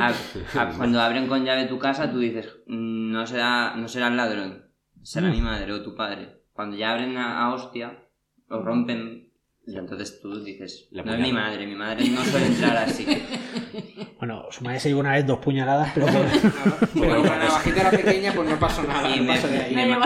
Mi, mi hermano me ayudó a hacerme fuerte también porque nosotros eh, tenemos, bueno, mi casa era de un tamaño, ¿no? Y, y se amplió luego, entonces tenemos como dos salones, un salón que se usa y un salón que no se usa, ¿vale? Y hay un teléfono fijo en cada salón. Y un equipo de música de mi padre antiguo en, en uno de ellos. Total, que mi hermano eh, lo que hacía era bajar las persianas en el que no se usaba, me encerraba, Qué simpático él. Ponía una canción de Aqua, que no sé el nombre, pero que empezaba algo terrorífico, no sé, del grupo de Aqua así, que me daba muchísimo miedo porque eran como voces, gritos y tal. Y entonces luego cuando acababa la canción, daba un toque al teléfono, yo lo cogía y entonces él estaba en el otro teléfono y empezaba a decirme cosas.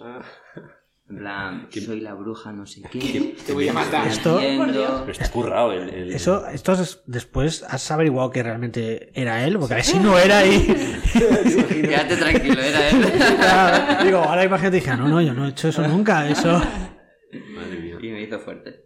Pero esto cuántas veces se repetía. Eso me, me lo repetían mucho. O sea, yo me quedaba muchas veces solo con mi hermano por la mañana cuando mi madre se iba a trabajar. Entonces, era muy frecuente que pasara esto, que me, me tirase toda la mañana encerrado en el aseo porque nos habíamos amenazado en reventarnos la cara si, si nos cruzábamos. Sí, sí. Qué maravilla. Madre mía, qué infancia. Nos queremos, dura, ¿eh? Nos queremos mucho, Ya, ya, pero ya, hemos... No, no, no, menos mal, nos llevamos ¿no? cinco años, entonces era complicado el entendernos bien.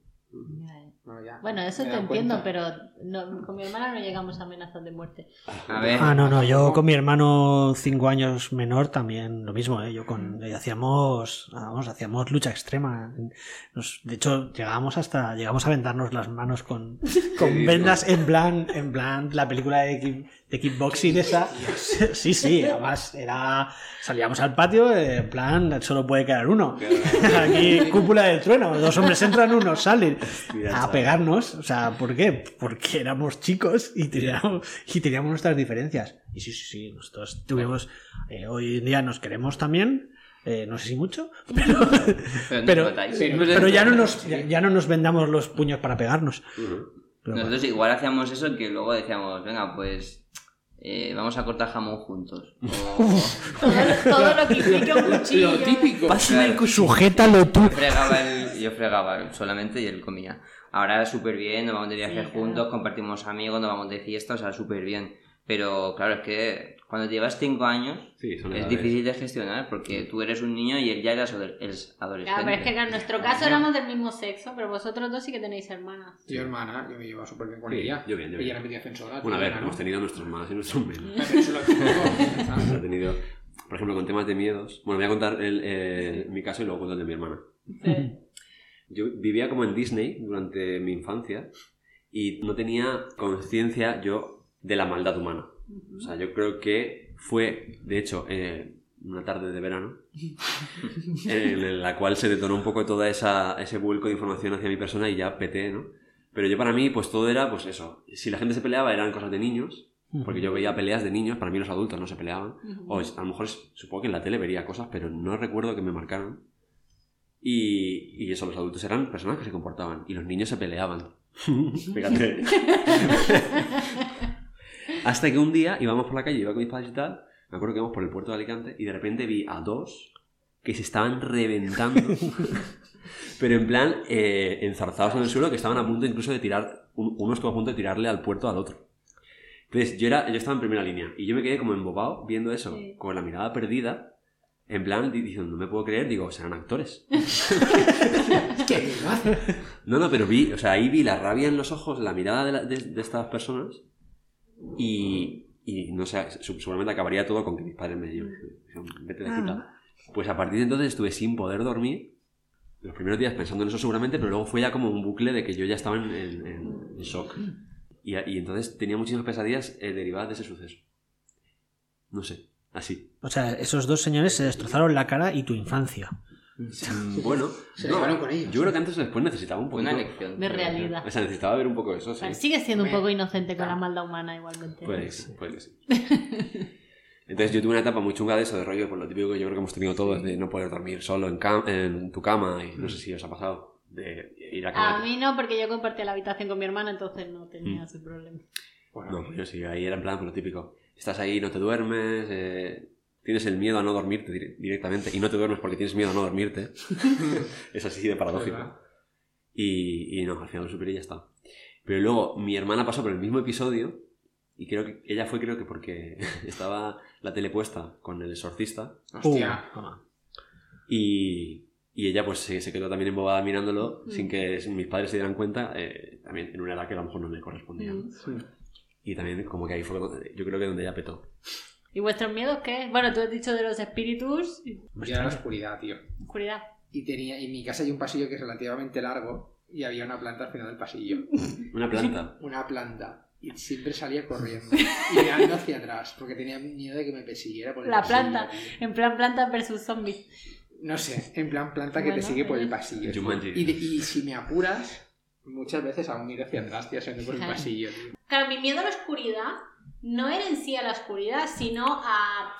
Claro, cuando tienes una madre que tiene episodios extraños, ¿vale? Pues, pues al final, pues... Hola, mamá. Ver. Episodios extraños de, de cosas con espíritus y cosas muy raras, pues al final, pues todo ese miedo, pues... eh, A ver, yo te entiendo. ahí. O sea, pero, pero ¿qué tipo de episodios? Yo creo que es mejor que no lo cuente. A ver si no vamos a dormir. No lo voy a contar un día si queréis, le invitamos y que nos hable de todos Oye, los pues mira, episodios será paranormales, que estará Eh, pues encantada. un capítulo de... Episodios paranormales, eh, estará encantada, ¿eh? Entonces, es fiel oyente, es fiel oyente del... algunos. No hace falta. Pero fíjate, yo tengo muy interiorizada la frase de que hay que tenerle más miedo a los vivos que a los Sí. muertos. Sí, bueno, pero no me jodas. Mm, Yo creo que si hay espíritus tienen que ser majetes. Quiero decir, ¿Por qué? porque por- Habrá de todo, ¿eh? En las películas nunca salen los buenos. Claro, pero, pero, ah, tiene que vender Mira, taquilla y, eso. y te digo más, vino una mujer, una amiga de mi madre a casa y... Lleva 15 años muerta. No, no, no, espérate, espérate. De esto que llega y la tía, encima que yo tenía miedo al pasillo. Y la tía, no sé, iba al baño, iba con mi madre para hacia adentro y tal, y dice, Y luego se queda plantado en el pasillo. no, espera, espera, espera. Se queda para un momento y dice, tú sabes que aquí hay alguien, ¿no? Es como fuera de mi casa. Claro, yo, te, yo que tendría, tendría pues, 10 años menos, 15 años menos. Y vive tal. en esa planta del pasillo. No, y me dice, no, no, y luego para calmarme dice, la coge y dice, pero tranquila, que es buena. Y yo, ah, vale. Qué tranquilidad, ¿sabes? Y yo, yo vale, alguien en mi casa. Oh. Y se quedó tan pancha. y ahí os lo dejo. Y sigue viviendo. Sí, de hecho no hay nada peor de decirle a alguien que le tiene miedo... a Porque hay gente que, bueno, que si le toca vivir con esto, ¿vale? Por X, no le hace gracia, pero por lo mejor, pues bueno, lo tiene asumido y ya está. Pero a los que nos da pánico, no hay nada peor que que se te acerquen y te digan, tú tienes luz. No, mira, yo no quiero luz. Yo O soy sea, de noche, no me claro, jodas. a mí Tengo apágame, fuego. Hay, hay- hay- hay Apágame. alguien que te Claro. protege. Sí. Yo ya pago la factura todos los meses y tengo suficiente. Claro, Sí. Bueno, en fin, es, es un tema, ¿eh? Lo de los miedos de los niños. Y luego también, por, por ya retomar realmente la idea que a mí me evocó este podcast, que es los juguetes. O sea, yo quiero hablar de los juguetes de cuando éramos pequeños. Sí, sí, sí. Y yo ya os cuento que yo era súper mega fan, hasta el día de hoy lo soy, pero controlada, de El Imperio Barbie. Hostia. Pero la Barbie original. A mí que no me vinieran con las copias esas. de- Ahí, no. ahí, Barbie, blanca, rubia, anoréxica. Bueno, La yo cara. tenía una buen- un buen abanico multicultural de Barbies. Ah, vale. Y de hecho, cuando eh, tardaron en salir, pero de hecho yo tuve eh, la primera Barbie morena que salió, a mí me la regalaron. Y de, y de toda la colección de Barbies que tenía, que tenía una colección bastante grande, cuando nos mudamos la vendí entera y me quedé con una, que, era- que es la que conservo, que es la Barbie Polinesia, que me encantaba porque además de ser eh, de colección y era no sé, faldita, era, tenía el pelo negro. Y eso era súper raro en ese momento porque era de colección y era... era eh, y, y me la quedé porque me parecía, era con los ojos rasgados y era asiática y O tal. sea, esa era como tu buddy, ¿no? Sí, bueno, sí me la quedé también porque me también me simbolizaba una cosa y es que cuando yo era pequeña, ahora las Barbies son súper asequibles, pero cuando yo era pequeña eran muy caras realmente al, al, Mm. al poder adquisitivo, ¿no? Entonces, claro, a mis padres les suponía un esfuerzo súper grande regalarme Barbies y yo solo quería Barbies, o sea, era en plan, no me regales un cedaño para regalarme otra cosa que no quiero. Claro. Entonces, em, y, me, y me acuerdo que esa en concreto me la regalaron mis padres una Navidad que estábamos, bueno, entonces no estábamos nada bien económicamente y yo la guardo con mucho cariño porque fue un gran esfuerzo para ellos esa. Las otras me las iban regalando, pues mi abuela o tal, y, y- pero esa en concreto pues le tengo mucho cariño y me la quedé. Y tenía de todo de Barbie, tenía la casa, el coche, la cama, la cocina, lo tenía todo, todo, todo, todo, todo. Y me encantaba. De pipi, tiene que sido eh, con todas las Barbies, tío. Hablando de sucedáneos, yo pedí o el castillo y el barco de Playmobil. Y alguna mierda. o sea, ¿por qué? Bueno, tenía el fuerte. claro, pero me- Playmobil no salió en la caja en ningún... O sea, no ponía Playmobil en ningún lado. O sea, fue una copia malísima, pero malísima, malísima. O sea, que bueno, jugué por, porque, Por porque compromiso. tenía que jugar. Pero eso Ah, qué bien me fue... lo estoy pasando. Me indigné muchísimo. Cuando no miraban, parabas. ¿no? Sí, vamos. Pues mira, yo, mi- el juguete de mi infancia fueron los Playmobil. Pero los de verdad, los de marca. Seguro que Papá Noel te llevó el mío. Pues puede ser. Pero fíjate, me me dice mi madre que yo siempre me pasaba un- horas montando toda la película, o sea, montando toda la escena, y luego cuando ya estaba todo montado, Recogías. dijo- dije- decía, yo esto ya no me interesa. Entonces, como los ¿no? Montas Claro, la casa, montas la los casa. castillos y- Sí, sí, sí, no Partida nueva. jugaba, ¿eh? No jugaba porque era como que me, me motivaba más crear la escena y yo imaginarme lo que luego pasaría ahí a lo mejor. Pero ya una vez ya estaba todo montado y había sucedido todo, ya era como yo ya me piro, ya esto ya está hecho. Y luego yo reflexionando un poco, que eso es lo típico, que luego miras y, y cuando ves tus pasos en el camino tienen sentido. Claro, A ver, pero ahora mi trabajo consiste un poco también en eso. O sea, yo monto la escena, yo programo algo que luego otra gente usa. Entonces era como que, no sé, Bueno, Yo, de- sí. de- de pequeño yo- Vale. Ok. colocaba las piezas ahí, pero luego no lo usaba. luego los dejabas morir ahí, ¿no? Sí, sí. Entonces, pues bueno, tenía, tenía unos cuantos Playmobil también. Además, yo era súper ordenado con ellos. O sea, los trataba como si fueran un patrimonio. Porque los, los Playmobil tienen piezas grandes, piezas pequeñas, tienen hasta complementos. Yo me acuerdo que tenía, de, tenía el castillo y tenía vaqueros también. Y había una que era la india nativa americana. Que tenía una, un lacito del pelo que se le enganchaba al pelo. Y eso a lo mejor medía, pues te puedo decir, a lo mejor, yo qué sé, como un grano de arroz. Y no lo perdí, a lo mejor lo, lo conservé 10 años ahí. Joder.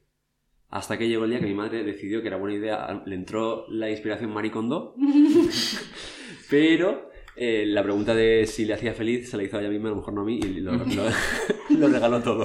Todo fuera. Spark of Joy, ¿no? La, la chispa de ilusión. Sí, Yo tenía bas- bastantes juguetes, pero hay dos que son muy simples, pero que me, me, me chiflaban. No me sé el nombre, pero era una pizarrita que tenía... Ah, el- el-. Teles, telesketch. El es- telesketch, O sea, para mí eso me encantaba. Y Sí, además, cuando te- intentaba hacer el mismo dibujo sincronizando lo- con los dos ¿Qué- manos. Eso era un... Eso ¿Qué y- dices? Yo, yo, yo prefería coger un papel y un lápiz. No, no, no, tienes que es Eso- la vida. A ver, a mí no me gustaba particularmente porque yo solo podía hacer, como, como las diagonales nunca salían perfectas, No, no pues nada más que hacía terrazas así. Porque no teníais ni idea o teníais el chino. Ojo, No, perdona, yo tenía el original. Yo Perdona, sí que hacer Yo hacía unas montañas que te cagas. ahí no había llegado la así. Hombre, pero las montañas no son diagonales perfectas, perdona. además, Da igual, pero la mía sí, la mía era así. La mía Además- era una pirámide egipcia. A mí me gusta mucho dibujar. Era mucho el trabajo porque tú con el papel, pues en cualquier momento paras el trazo aquí y lo vuelves Claro, aquí. sí, sí. Pero aquello tú tienes que hacer la estrategia de decir, tengo que hacer, quiero este dibujo Necesidad. y tengo que hacerlo, Sin levantar el Sin papel. claro. El lápiz del papel. tengo que pasar. Se podía volver hacia atrás, ¿eh? No se podía. En el O Sobre sea, tu misma sobre línea. la misma línea, claro, claro. Pero se te quedaba un poquito ahí. Sí, me Ah, quedaba un poco más.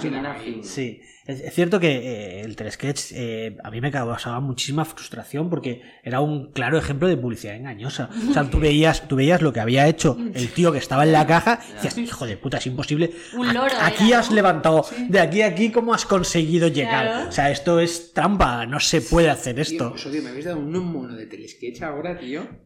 Da igual, a Gilbert le podemos decir, oye, yo jugaba con mierda de pequeña y dice, ah, me ha dado un mono de jugar con mierda Es ahora. verdad, te lo prometo, tío. Seguro, sí seguro que está la aplicación en el. Eh, yo creo, eh, por hablar, Pero yo, creo que, yo creo que he jugado con mierda, ¿eh?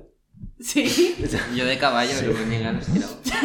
Joder. Soy de O caballo. sea, bueno, no, ahora que lo pienso, porque yo recuerdo estar en mi patio, porque en el patio de mi colegio, Ay, yo creo que, o sea, yo no sabía que era mierda. Pero, Vale, vaya, pongamos esto por delante. pero con los años yo he hecho. Luego resultó que se llamaba Pedro. yo he hecho memoria y había, yo jugaba a las cocinitas Mm. Sí, vale, eso también me gustaba. con arena. Entonces yo creo que hacía un rollo que al final salían albóndigas.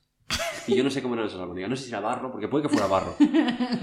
Pero luego también es verdad que el conserje, porque en la colegio no entraban perros, pero el conserje Sí que entraba. tenía un perro. Ah, vale, hostia. Así que entraba, no, mierda, el conserje no era, claro. Bueno, Pero el conserje tenía un perro. ¿Seguro? Ah, bueno, nunca lo sabremos. Pero sí, sí, la- a las cocinitas con barro eso era una, una fantasía también. Pues uno era ese, pero el otro era un- una pantalla, bueno, era como, como un ordenador y llevaba un volante en marcha, ¿no? Entonces el coche estaba fijo y el y camino el era... giraba. Claro, y tú tenías que ir haciendo para no chocarte, ¿no? Y yo creo que eso me ha ayudado mucho porque justamente esta semana me he renovado el carnet de conducir Eso me ha ayudado mucho al telesketch. Lo, te- lo tengo en casa. y, y la chica cuando me hizo el examen me felicitó de lo bien que me había salido que no me había chocado con los bordes. Y yo creo que fue por todo ese desarrollo. Todo todos estos años practicando han valido para Claramente. Yo, yo tengo como, do- como dos tipos de juguetes favoritos. Tenía juguetes con los que jugaba muchísimo, es decir, pues eh, los Playmobil, yo tenía el barco pirata, tenía la granja de Playmobil, tenía el fuerte de vaqueros, todo eso era súper fan y, y yo creo que las mayores panzadas de jugar en mi vida las he dedicado a eso. Luego los G.I.Joe y luego todos los muñecos típicos de la época, ¿vale? Eh, y luego tenía, tengo como dos juguetes que les tengo especial cariño y, y no termino de entender muy bien por qué. Porque, por ejemplo, le tengo especial cariño a un, un Scalestri que teníamos que lo montábamos de uvas a peras, porque era en plan de... eh, Tu madre te decía, quitas tú el salón. claro, en plan de... O sea, tengo una casa... eh, Scarcity. claro, soy un Scarcity. Claro, tengo una casa en, en Alicante, en un piso, donde si está el Scalestri no duermes. Ya. O sea, entonces en plan, había que mont- a lo mejor tardábamos tres horas en montar el Scalestri, jugábamos 20 minutos y ya había que recogerlo otra vez. Eso no se quemaba nunca. Claro, era, No. era un drama, era un drama, eh, porque además el Scalestri era un Scalestri limitado, eh, que tenía dos posiciones, digamos, era, podías hacer o un círculo o un 8. Ya está, ya está, ya está. Y además eh, éramos, teníamos dos coches bastante lamentables. Sacaron un puente también. del Sí, sí, sí, Sí. Y entonces, cuando llegábamos a la curva, se salían casi siempre los coches, porque aparte tampoco sabíamos jugar mucho, porque jugábamos dos veces al año. Line. Sí. Hasta que yo, yo ahorré un poquito y me compré un coche muchísimo mejor que el de mi hermano, y entonces era imposible que me pillara. Eh, bueno, me pillé, hice como. Como montaste tu propia escudería. Claro, no, me compré un coche, aquello era doping, o sea, o sea, tenía un, tenía hasta un imán, o sea, no se podía salir, era en plan, le podías le- a, a full todo el rato y el coche hacía fum, fum, fum, daba vueltas, claro, y mi hermano llevaba por la mitad, la, llevaba media vuelta y yo la había pasado dos veces, entonces, claro, era cero divertido, pero bueno, yo lo recuerdo con, y luego, otro que me sorprende aún más es una cometa, que no, no sé por qué alguien en un momento de mi vida me regaló una cometa, pero no una cometa normal, sino una puta cometa. Eso, la cometa era más alta que yo y no se y no se cogía de una de una cuerdita, sino que tenía como dos em, agarraderas para poder Una parapente. O sea, era, sí, era, era una era como yo qué sé, era como de acrobacias. Claro. Claro, aquello era brutal, era tan brutal que creo que la cometa no sé si la volé una vez o ninguna. O sea, se, pa- se pasó mi infancia subida encima del, del, del armario de mi cuarto, pero yo lo miraba y era feliz, tenía una cometa. O sea, la había usado una vez y no la iba a volver a usar nunca porque era en plan de, papá, llévame a la playa, montame la puta cometa, no la podemos volar porque pesa un cojón, corre a ver si consigue arrastrar, no se consigue levantar, pero bueno, pero qué bien lo hemos pasado, una vez, fin. Y lo recuerdo con ilusión. Esto me llega a pensar que al final los juguetes no es el tiempo que pasamos con ellos, sino son las experiencias que nos dan. Y, y a mí, yo he pasado mucho tiempo con los Playmobil y, y he sido, o sea, yo estoy convencido de que gran parte de mi capacidad de socialización de hoy es, es de haber, de haber compartido la vida con los Playmobiles. Y, pero luego está el juguete sueño, que es ya algún día me iré a la playa con mi padre y moveremos la cometa. Y era en plan como, como la gran ilusión de la vida. Pero de momento vamos a ir jugando con, con aquí, con la granja de Playmobil, los, los, los cerditos que mueven la cabeza para arriba y para abajo. No- Sí, sí, sí. Yo em, me identifico mucho con lo, que, con lo que dices y creo que se puede extrapolar a muchísimos ámbitos de la vida. Pero cuando tú tienes algo ahí que no puedes usar cuando quieras, o no siempre que quieras, es mucho más potente, eh, o sea, y te marca mucho más el propio deseo de, de usarlo. Y es que resulta que yo, eh, una de las primeras compras que hice yo, rollo de cuando podía gastar mi propio dinero, porque yo nunca he tenido paga, fue bastante tarde ya cuando empecé a tener algo de dinero por aguinaldos y cosas así. La primera fue cuando empezaste a maquetar, ¿no? bueno, pues yo me compré el GTA. Oh, yeah. Que esto sería pues con 15, ca- no sé, 14, 15 años, por decir algo. Bueno, el típico juego de más 18 Eh, yo sí. me lo compré con 14. Que era como, no sé, no sé por qué, la, la verdad. O sea, yo había escuchado que era la leche y que estaba muy guay y tal, y que era todo libre, podías ir por donde quisieras, me encanta. Mundo Y libre. yo creo que tenía incluso 16, no sé. Yo ya tenía una edad como para entender un poco que eso era ficción, ¿no? Que era rollo. Pues eh, mi padre me vio jugar a eso y dijo, no. O sea, esto no, no, no. Y me lo pilló, me lo escondió. Mm. Y luego, que esto nunca sabré cuál es la versión real, pero él me dijo que se le olvidó dónde, se me había, dónde lo había escondido. Claro. Y hace dos semanas me lo devolvió. Y el juego estuvo desaparecido, yo creo que de dos o tres años. O sea, hasta que hicimos mudanza o remodelación de... No, no, fue, fue cambiar los muebles de sitio, no sé qué historia, y apareció el CD dentro de un libro de la estantería, no sé qué, y era como, Dios mío, he perdido dos años o tres de tal, este juego ya no vale para nada. Si hubieras leído, lo habrías encontrado. Claro. Exacto. ¿Cómo se nota que eres padre? Además, claro, claro. Sí, Mi- sí. mi- claro. Padre además lo puso en, en un libro que, que hacía alegoría a la paz y a la convivencia. Por si acaso lo encontrabas. Que plan, que, que el camino hasta encontrarlo sea a través de... Pero mi madre tenía un problema con las pistolas de juguete. O sea, no. Mi madre, las pistolas y los cuchillos, pese a que os he contado grandes anécdotas con cuchillos, pero no le gustaba nada ninguna cosa que fuera de, de, Violencia. de violencia, ¿no? Claro, porque un día llegó a casa y su hijo la amenazó con una navaja. Estaba escondido a mí detrás. me encantaban las, la- las pistolas. Tenía una de estas que le ponías un, un- Los cartuchitos los cartuchitos y hacía ruido, Oh, exacto. oh, oh. Me, me chiflaba. O tenía la escopeta típica de, ahora lo pienso y no, pero la de los patitos que empiezas. Pero moraba igual. Pues mm, desaparecían siempre. Au. O sea, las pistolas desaparecían. Pues no sé, cosas. Como lo entierras todo ahí en el montículo de arena, pues Pues igual. estará donde lo hayas dejado. no recuerdo enterrar pistolas. Power Rangers sí, pero pistolas no. Y así todas. Al hijo de droga sí, pero pistola, no. Pero, total, ¿Han salido o no han salido aún? No, las tiraba ella. Lo como no Ah, lo las conoció, tiraba, no las las tiraba todas las pistolas, las tiraba. Y yo me iba a la fiesta de pueblo, venga, elige un regalo. Yo quiero la pistola. Y a los dos días no había pistola. La pistola daba do- los días de feria. Ya está. Pero los patitos se quedaban, ¿eh? Los patitos sí que estaban. Bueno, muy A bien ver. por tu madre. Y los balines, pero no las pistolas. Muy bien. A mí- mi casa también es zona libre de armas. Somos... eh, eh, nosotros tampoco mi dejamos... casa no. ¿Y tú, Gilbert? ¿Qué tenías? Yo era los coches, tío. ¿Pero tenías alguno Los- favorito ahí? No, no, no, tenía un 700 coches, tío, he podido tener de pequeño. Hostia. Sí. Y garajes, tío. Pero de estos que los echabas hacia atrás y soltabas y... Oh, esto no, me encantaba. Yo esos Pero tenía los esos de y los tracción. normales, en plan réplicas de 1.30. Sí, de un Opel Kadett, de lo típico de la época, que eran... Además, ahora los ves, yo también tenía de esos. Tienes Ah, muy una bien. bolsa llena de coches y vuelves y además son los coches de la época. Tienes ahí un, un Ford Fiesta, un Renault 11, hay un Opel Kadett de color champán De y dices, ¿no? hostia, esto... uf, Y no, lo huele- mejor era, y tenía garajes en la habitación y estaban todos aparcados. Todos los coches en los garajes. Qué guay. Literal. Yo jugaba mucho con, con cosas más que con juguetes. Es decir, bueno, os acabo de contar el juguetes, ¿no? Pero yo era el- muy feliz con un juego de dominó. Mm. O sea, lo que yo hacía, me pasaba el día con eso y una baraja, empezaba a hacer casas. Empezaba a hacer recorridos, hacía casas, cogía maderas, entonces tenía monigotes, mo- monigotes pequeños y los ponía, pues estás ahora en la cocina, tal. Y Como todo con era- los Sims, ¿no? Sí, pero todo era muy abstracto porque no había ni muebles ni nada, eran todo pues cajas que me iba encontrando y lo iba, lo iba poniendo. Eso y tirar los Power Rangers con una bolsa de Mercadona o de otra, desde lo alto de la... Qué buenísimo. Me pasaba el día eso, bajando y subiendo con el... lo lanzaba hasta que se rompía. Ya. Claro, hasta que fallaba el paracaídas. Claro. Es que la bolsa de Mercadona no. Siniestro. Mis Power Rangers estaban uno sin brazos, uno sin piernas, uno ya no le bajaba la... Me gusta, me, me ha encantado el enfoque de tu madre respecto a lo de las armas, porque yo es algo que ahora analizándolo de mayor, yo no tenía de- nada de... ¿Por qué no? Porque no me interesaba, pero viéndolo con perspectiva de mayor, eh, todo lo que eran, o lo que son juegos de guerra, de soldaditos, de armas, Mm. cuchillos, me horroriza. Mm. De verdad que me horroriza, digo, es que, ¿qué, qué le estás transmitiendo a este Claro. niño? Claro, yo si tuviera un hijo haría lo mismo que hace mi madre. Ya. Y yo- pero, yo, pero yo coches tampoco, yo bicis. Como que bicis. Claro, O sea, nada de jugar con coches que, que- que emiten gases No, de claro, efecto eso, eso es cambio climático, nada, nada, todo... Pero era, eran eléctricos. Ah, claro, claro. Eran híbridos. Pues ¿Os, igual. acuer- os acordáis de la Golden Era del, del tuning? Hombre.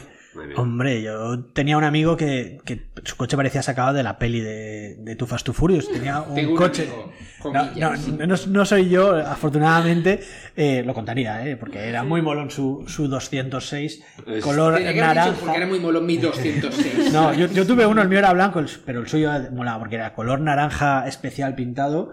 Luego tenía luces en los bajos Leones. y, sí, y todo por dentro, todo el suelo estaba hecho con césped artificial. ¿Qué? Sí, grande, grande, grandísimo. Y tenía los cristales de atrás tintados. Y tenía en el maletero una botella de óxido nitroso falsa. Claro, porque evidentemente, evidentemente no funcionaba. Y se había puesto una especie de botón de avión en el, en el salpicadero, de esos que tienes que hacer, quitar el seguro para darle al gatillo, que ponía óxido nitroso. Era en plan de entrabas y decías, hostia. Y entonces, era buenísimo porque él, cuando tuvo una novia, dice, Mira, sí, cogía a la novia y se iban a vacilar, que decía él. Y entonces se subían los dos en el coche, ahí con el coche con la música a tope, ventanillas bajadas y súper despacio. ¿Qué pasaba? Que a la novia le daba vergüenza y se sentaba detrás para que no la vieran con los cristales tintados. Y entonces era como súper lamentable verlo a patrullar porque iba ahí a velocidad tal, tal, con las luces debajo al color az- azul y, y el coche naranja, la, escuchando música a todo meter y te decían, "Eh, ¿qué pasa? Y decía, no, estoy aquí con la Pili. Y, y tú mirabas y decías, ah, hola, ¿qué tal? Y la otra bajaba la ventanilla desde dentro que le había dado vergüenza y dices, hostia, esto es, esto es surrealista. Y estaba la novia ahí con una gorra y gafas de sol. Pero es, era muy, muy gracioso lo del tuning, porque era. ah, O sea, creo que hay un monólogo que habla de esto. Dice: A ver, ¿habéis oído la expresión querer y no, y no poder? Sí. Pues esto es al revés: es poder y no querer. Es decir, me gasto el dinero en un coche de mierda. O sea, podría comprarme un coche mejor, pero prefiero meterle 30.000 euros en extra. A un 200, sí. Sí, exactamente. Es Es que, decir. es que, ah, se dejó mucho dinero ahí, eh. Sí. En, en algo totalmente... Innecesario, porque Oye, además, ¿innecesario por fíjate porque mi padre, que es que es un santo, yo cuando empecé a conducir, mi padre tenía un Volvo eh, 740, que era un tanque. Ahora, también os tengo que decir que con los años que tenía ese coche, lo fino que iba, no he tenido un coche que vaya tan fino como ese coche. O sea, de la. Porque claro, en, en su momento era un coche de cama muy alta. Luego ya evidentemente no lo fue. Eh, era un coche muy viejo. Pero claro, yo, a mí me dio ese para cuando empecé a conducir. Joder, muy seguro que si te estampas no te Claro, matas. es que esa era, esa era Ahora el- matas a toda la familia de frente. Sí, esa correcto. Era la- Que lloren sus padres. padre. Cógete el Volvo porque lo que pase vas a salir bien. Y yo, vale, perfecto. Y tan bonito él me llevó al de Guace, que era uno de nuestros pasatiempos favoritos cuando yo ya fui más mayor. eh, a lo mejor con, sí, 18 o 19 años, cuando nos, iba- cuando nos íbamos a trabajar, que teníamos que ir a los ayuntamientos, pues cuando íbamos mucho para, para, para Vega Baja, en la Vega Baja hay parte, en la Vega Baja hay mucho... Elige la pieza que más te guste. es que lo he visto en plan, hija mía, antes todo esto era capaz. Claro. Tío, pero antes era de Este Guace- pistón, papá, ¿para qué? No lo sé. Papá, un Desde mi- alternador nuevo, nos haría, me haría feliz. Escúchame, yo no entiendo una mierda de coches, nunca he entendido. Me, me gust- es de esas cosas que me hubiera gustado aprender pero de verdad que, que me interesa, me interesa menos cuatro. Pero me habría gustado saberlo. Y mi padre sí que entiende. Pero bueno, eh, antes era divertido los de WhatsApp porque te dejaban entrar a ti y de WhatsApp los coches. Ahora y es también. súper divertido. ¿Qué No, ahora ya no. Sí, puedes entrar. No. Desguazabas tú los coches. Claro, tú decías, necesito un cinturón de seguridad. Pues con tu caja. Claro, cógete el que Puedes quieras. entrar, para- Es más barato si lo desmontas tú y si te da la pieza desmontada. Ah, no sé, yo las últimas veces, al principio íbamos y desmontábamos nosotros cosas que a lo mejor mi padre quería cambiar y encontramos un, un Volvo 740 que tenía un alerón Hostia. Uy, y ya. era en plan, Dios, qué guapo, tal, no sé qué, entonces desmontamos el alerón, mi padre me lo hizo pintar del mismo color que el del coche y lo hizo poner. Nada, topa que luego estuviera conduciendo seis meses de coche y nunca más, pero, Pero Eh, que seis meses. ¿eh? pero molaba, Mira, ¿eh? Todo guapo. Eso Era plateado el coche. Lo que decías de, de desguazar me recuerda a un servicio que acaban de sacar ahora en China, creo que es, que básicamente consiste en eh, cobrar por horas una sala a la que tú puedes entrar y puedes destrozar. ¿Lo habéis escuchado? No. Bueno, yo solo lo he visto con, con, con coches. Sí que hubo una temporada que se puso súper de moda en plan para hacer team buildings y tal. Eso de, plan, vamos toda la empresa a- al desguace y vamos a reventar este coche antiguo y vamos a pensar que es nuestro jefe. Sí, y es en plan de... Oye, qué buena idea. te- y te ponen un mono, te ponen tal, lo llamaban terapia antiestrés o tal, destruto, destructioterapia o algo así. Tenía un- Destructioterapia. Ay, sí, era en plan de nombre de super flipado, en plan de, o sea, vas a destrozar algo que no vale una mierda, pero tú te vas a sentir mejor porque le estás dando eh, puñetazos a esta piedra. Entonces era en plan así, pero sí, supongo que será el mismo rollo. Sí, sí, sí. En plan para liberar estrés y tal. De hecho, hay como historias de esas. Yo, eh, uno, de, uno de los sitios mejores del mundo para encontrarte a frikis, lo he descubierto. Hay dos, en, en España hay como dos imanes de frikis. He descubierto. Uno es Granada, que- o sea, tú te vas yendo, y me gusta mucho Granada, y tengo familia granadina, y cuando tú te vas a Granada, vas viendo que cuando vas, vas bajando, empiezas a encontrar cada vez más frikis. De hecho, hay como un friki muy típico de Granada, el extranjero que se fue a Granada y se quedó a vivir y se convirtió en hippie en Granada. Entonces, es un polo súper atraedor de hippies y de, y de frikis. Y luego está el otro gran polo, que es el Camino de Santiago. Cuidado, eh. Sí.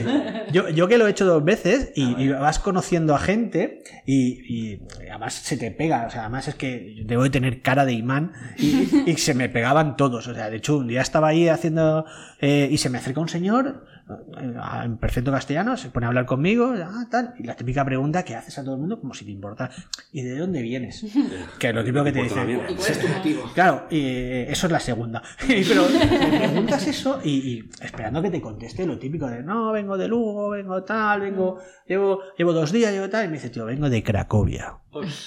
Y digo, ¿perdona? Andando. eh, sí, eh, digo, claro, la, eh, la pregunta fue esa, eh, eh, andando, y me dice, sí, bueno, en algunas etapas he hecho trampa. Digo, ah, dice, sí, me he colado de polizón en el tren para venir en los vagones de mercancías. Joder. Dice, sí, digo, porque hay tramos. Digo, no, no, claro, claro, lo entiendo. Tampoco hace falta que me justifiques aquí tu vida. O sea, vienes de puto Cracovia. O sea, da Saltes igual. igual, te los. Claro, y, y digo, ah, entonces la siguiente pregunta que le haces ya no es cuál es tu motivo. O sea, porque ya empiezas a ver que el hombre está ¿Cuál es cu- tu tara? Claro, ya ves que el hombre está cucú y le dices, eh, eh, ¿y cuántas veces lo has hecho? Y entonces dice, eh, 12 veces. ¿Qué, Y dice, y dice, ah, pues qué interesante. Y entonces dice, ¿Qué tal se ha hecho? y entonces ya, cuando estás intentando cortar, el hombre te coge el brazo porque y dice, no, pero espera, que te voy a contar, hace unos años hice uno muy bonito. Y digo, bueno, me voy a ir yendo, ¿qué tal? Y dice, "Eh, lo hice en bicicleta. Y digo, ah, muy bien, dice, grabando todo el camino. ¿Y cuánto dura? Claro, y digo, ¿y cuánto dura? Dice, pues, YouTube me lo ha rechazado. dice, 12 días. Dice, claro, el hombre fue 12 grabando. días no puede ser. Claro, el tío tenía una grabadora. 700, no sé cuántas horas ahora. Claro, el tío se hizo con una grabadora, grababa cada día desde que arrancaba hasta de tal, y el tío quería grabar un disco que fuera cada una de las etapas del Camino Santiago en modo... eh. ASMR. sí, pero sin ser antes de las... O sea, un ASMR puto pionero. Camino de Santiago. Claro, el tío... ¿no? Visionario. Claro, el tío era en plan de hoy, ahora vamos a, voy a poneros de Sarria a Puerto, a Puerto Castela y dice, hostia. Y se los oye. Claro, claro, es, es 10 horas del hombre caminando por la naturaleza. Y ¿Era ahora viendo un camión. ¿Vídeo o no, audio? no, audio. Audio. Ah, Eh, ah, coño, pensé que era vídeo. No, no, claro, entonces era. Claro, yo no lo he oído, claro. O sea, ni se me ocurrió decirme dónde. O sea, Te lo voy a poner ahora. No, es que estoy convencido que lo llevaba en la mochila, o sea, y era en plan de, eh, ah, hostia, ¿Te qué imaginas interesante. que ahora tengas 12 millones de descargas en Seguro. iTunes, tío? Estamos Seguro. Oye, perdona, Seguro. pero yo ¿Qué medita con últimamente me estoy poniendo mucho que le digo a Alexa, Alexa, ponme audios de la naturaleza para Sí. concentrarme. A lo Mira, mejor. ¿ves? Tiene su público. Sí, sí, claro, no, no, claro, a ver. ¿Y, qué- y qué moral? Pero Están 12 días a alguien andar a lo mejor me estresaría un poquito. No, pero a ver, a mí. Igual que de Tormenta. A ver, yo como, como práctico no lo veo. Ahora, como obra artística. Sí. parece- Hay gente muy rara, ¿eh? O sea, quiero decir, porque el día que descubrí que hay gente que, que tiene los, los típicos simuladores de vuelo, a ver, no sé si habéis- conocéis ese, ese friki. Sí, que, que claro, dice, a ver, yo si me pongo eso, lo que hago es estampar el avión. Claro, o sea, que para- es para eso y tal. Dice, no, no, el tío dice, no, ¿y qué vas a hacer? Dice, "Bueno, voy a hacer Sevilla-Málaga. Sydney, Sydney. No, pues, eh, eh, Sevilla. sí. voy Sevilla- a lanzar una defensa y decir, mola mucho hacerlo. Sí. Y, lo- bueno. y luego Sí. está, y luego hay otro que es de camiones, tío. Y el de Sí. trenes también. Que mola un huevo, tío, te lo pasas bien. Ya, pero quiero decir, entiendo si yo molaría si tuvieras un poco de creatividad y pudieras, no, no, o sea, el, el juego es despegar, Sí, sí. Y, mantenerse por el rail tres horas. Claro, porque es el tiempo real. Claro, claro, es en Claro, tiempo real, claro. es en real time, es en plan, es como si estuviera yendo a Málaga en avión y llegas a Málaga, aterrizas y ala. Luego ves en YouTube el Flight Simulator de este año y te Claro. cagas. No, A claro, ver, que es hay gente que encuentra placer en eso. Mi padre también lo tenía con los cazas. Mi padre Claro. tenía el de cazas. Claro. Yo, el que más me gusta mucho, el, de- es el simulador de cabra. No sé si lo habéis- Sí, sí, sí lo he visto y el de ¿Cuál es el de tostada. cabra? Eh, sí. ¿Cuál es el de cabra? Que tú eres como si fueras una cabra. O sea, te simula una vida de una cabra. A eso me gusta ¿Tú- mucho más. Hostia, ¿tú has visto el del pato? ¿El del No. pato cabrón? No. Luego jugamos. No, Y luego ah, salió en el Play, en el- la Play Store de este, de la- del mes pasado el Farm Simulator. De granja, simulador Sí, de sí. granja. También todo con su maquinaria especial. Claro. Sí, sí, sí, claro. y me dice, me- y. Pepe me dice, descárgamelo, que mira qué tractores tienen. Digo, perdona.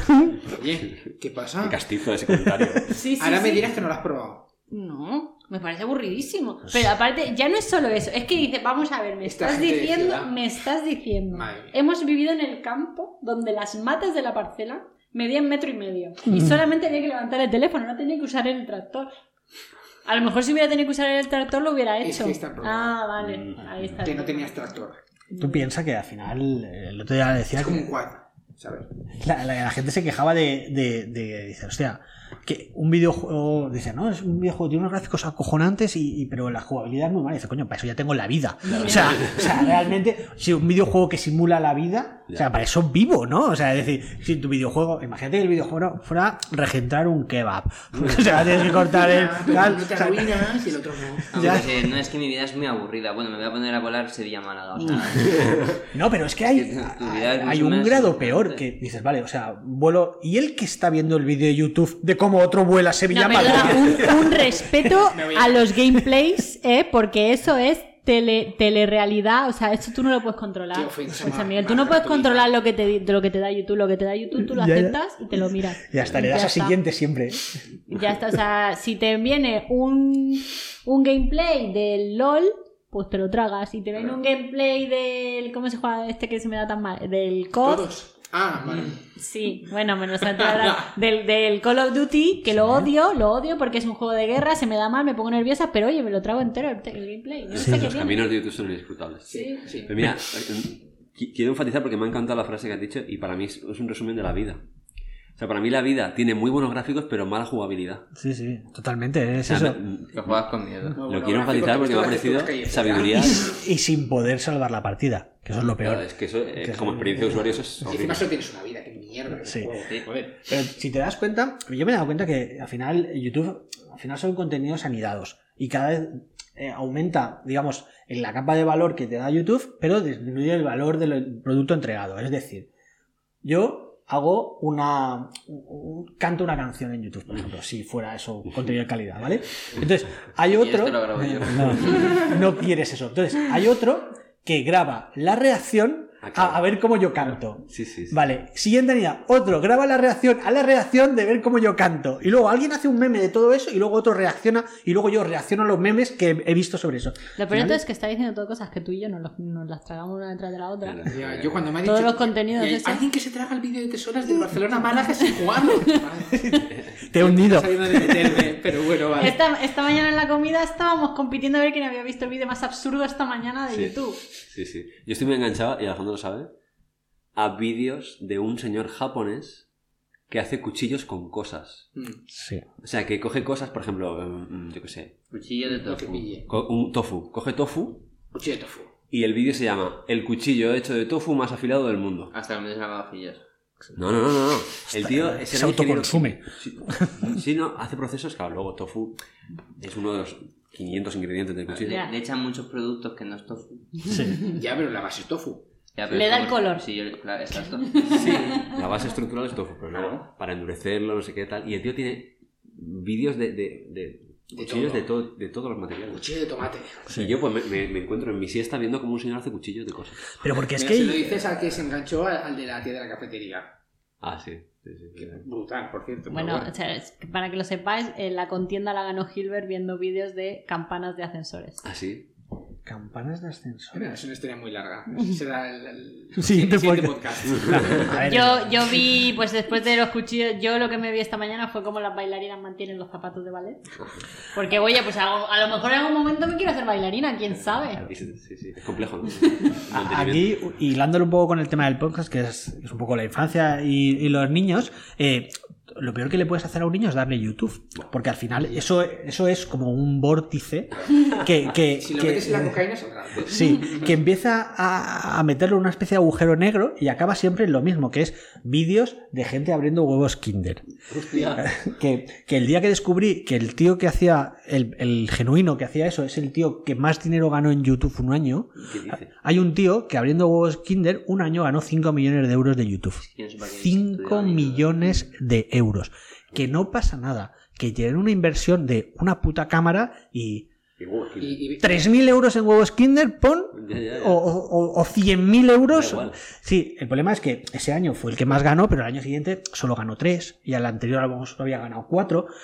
Si te sale es una mierda, ¿no? Capítulo a tomar por culo. Sí, ¿qué, qué más da? O sea, si me dan 5 millones de euros, estoy abriendo huevos Kinder toda la puta familia. O sea, desde aquí, YouTube, estoy dispuesto. Y entonces, claro, al final te das cuenta de que tu hijo eh, ya ni siquiera juega, solo está viendo cómo otro juega. Que es, es digamos. eh, tú sabes la cantidad de gameplays que hay de juguetes, tío, y de Sí, sí, reviews, y sí, de unboxing de juguetes. y al final acaban siempre los huevos Kinder. Lo tengo estudiadísimo eso. Bueno, luego hay otro que lo he comentado una vez, que es el de adultos jugando con muñecos, que me da muy mal rollo. Da un poco de cringe, sí. Sí, sí, eso. Sí. Pero, y luego, porque eso yo no, no lo he trabajado, está YouTube Kids.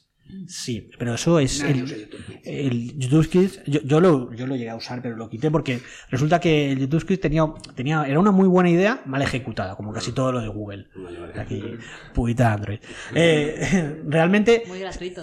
sí, sí, totalmente. Eh, si te das cuenta, eh, ellos vendían a los padres, que era un- una zona, un safety Sí, sí, sí. y tal, donde. Pero realmente los contenidos estaban, estaban eh, curados no por seres humanos, sino por un algoritmo. Con lo cual, el- hubo una temporada que la gente, eh, la diversión era colársela al algoritmo. Entonces, la gente metía vídeos de, por ejemplo, de Peppa Pig doblados en plan mal. Entonces, o sea, en plan de veías a Peppa Pig y de repente eh, alguien había, íbamos a meternos cocaína, Peppa y tal. y entonces, claro, eh, eh, Google todavía no ha desarrollado la web 3.0 semántica y no entiende los contenidos, con lo cual eh, era en plan de ¡Espalante! Venga, Peppa Pig, te lo muestro el primero. Y gente había hecho sus propias versiones eh, de, de Peppa Pig apuñalándose, eh, abortando y cosas así, que es la típica cosa que tú le das a tu hijo. Toma, VX, no te salgas de aquí, ¿eh? Y al final era en plan de, esto es peor que... o sea, les estoy dando aquí un puto infierno. Y nosotros lo quitamos por eso, porque nos dimos cuenta que... Que abortos de, de. Sí, que, coño, al final me lo pongo yo porque es divertido. pero pero era, era el mal, YouTube Kids. Y luego...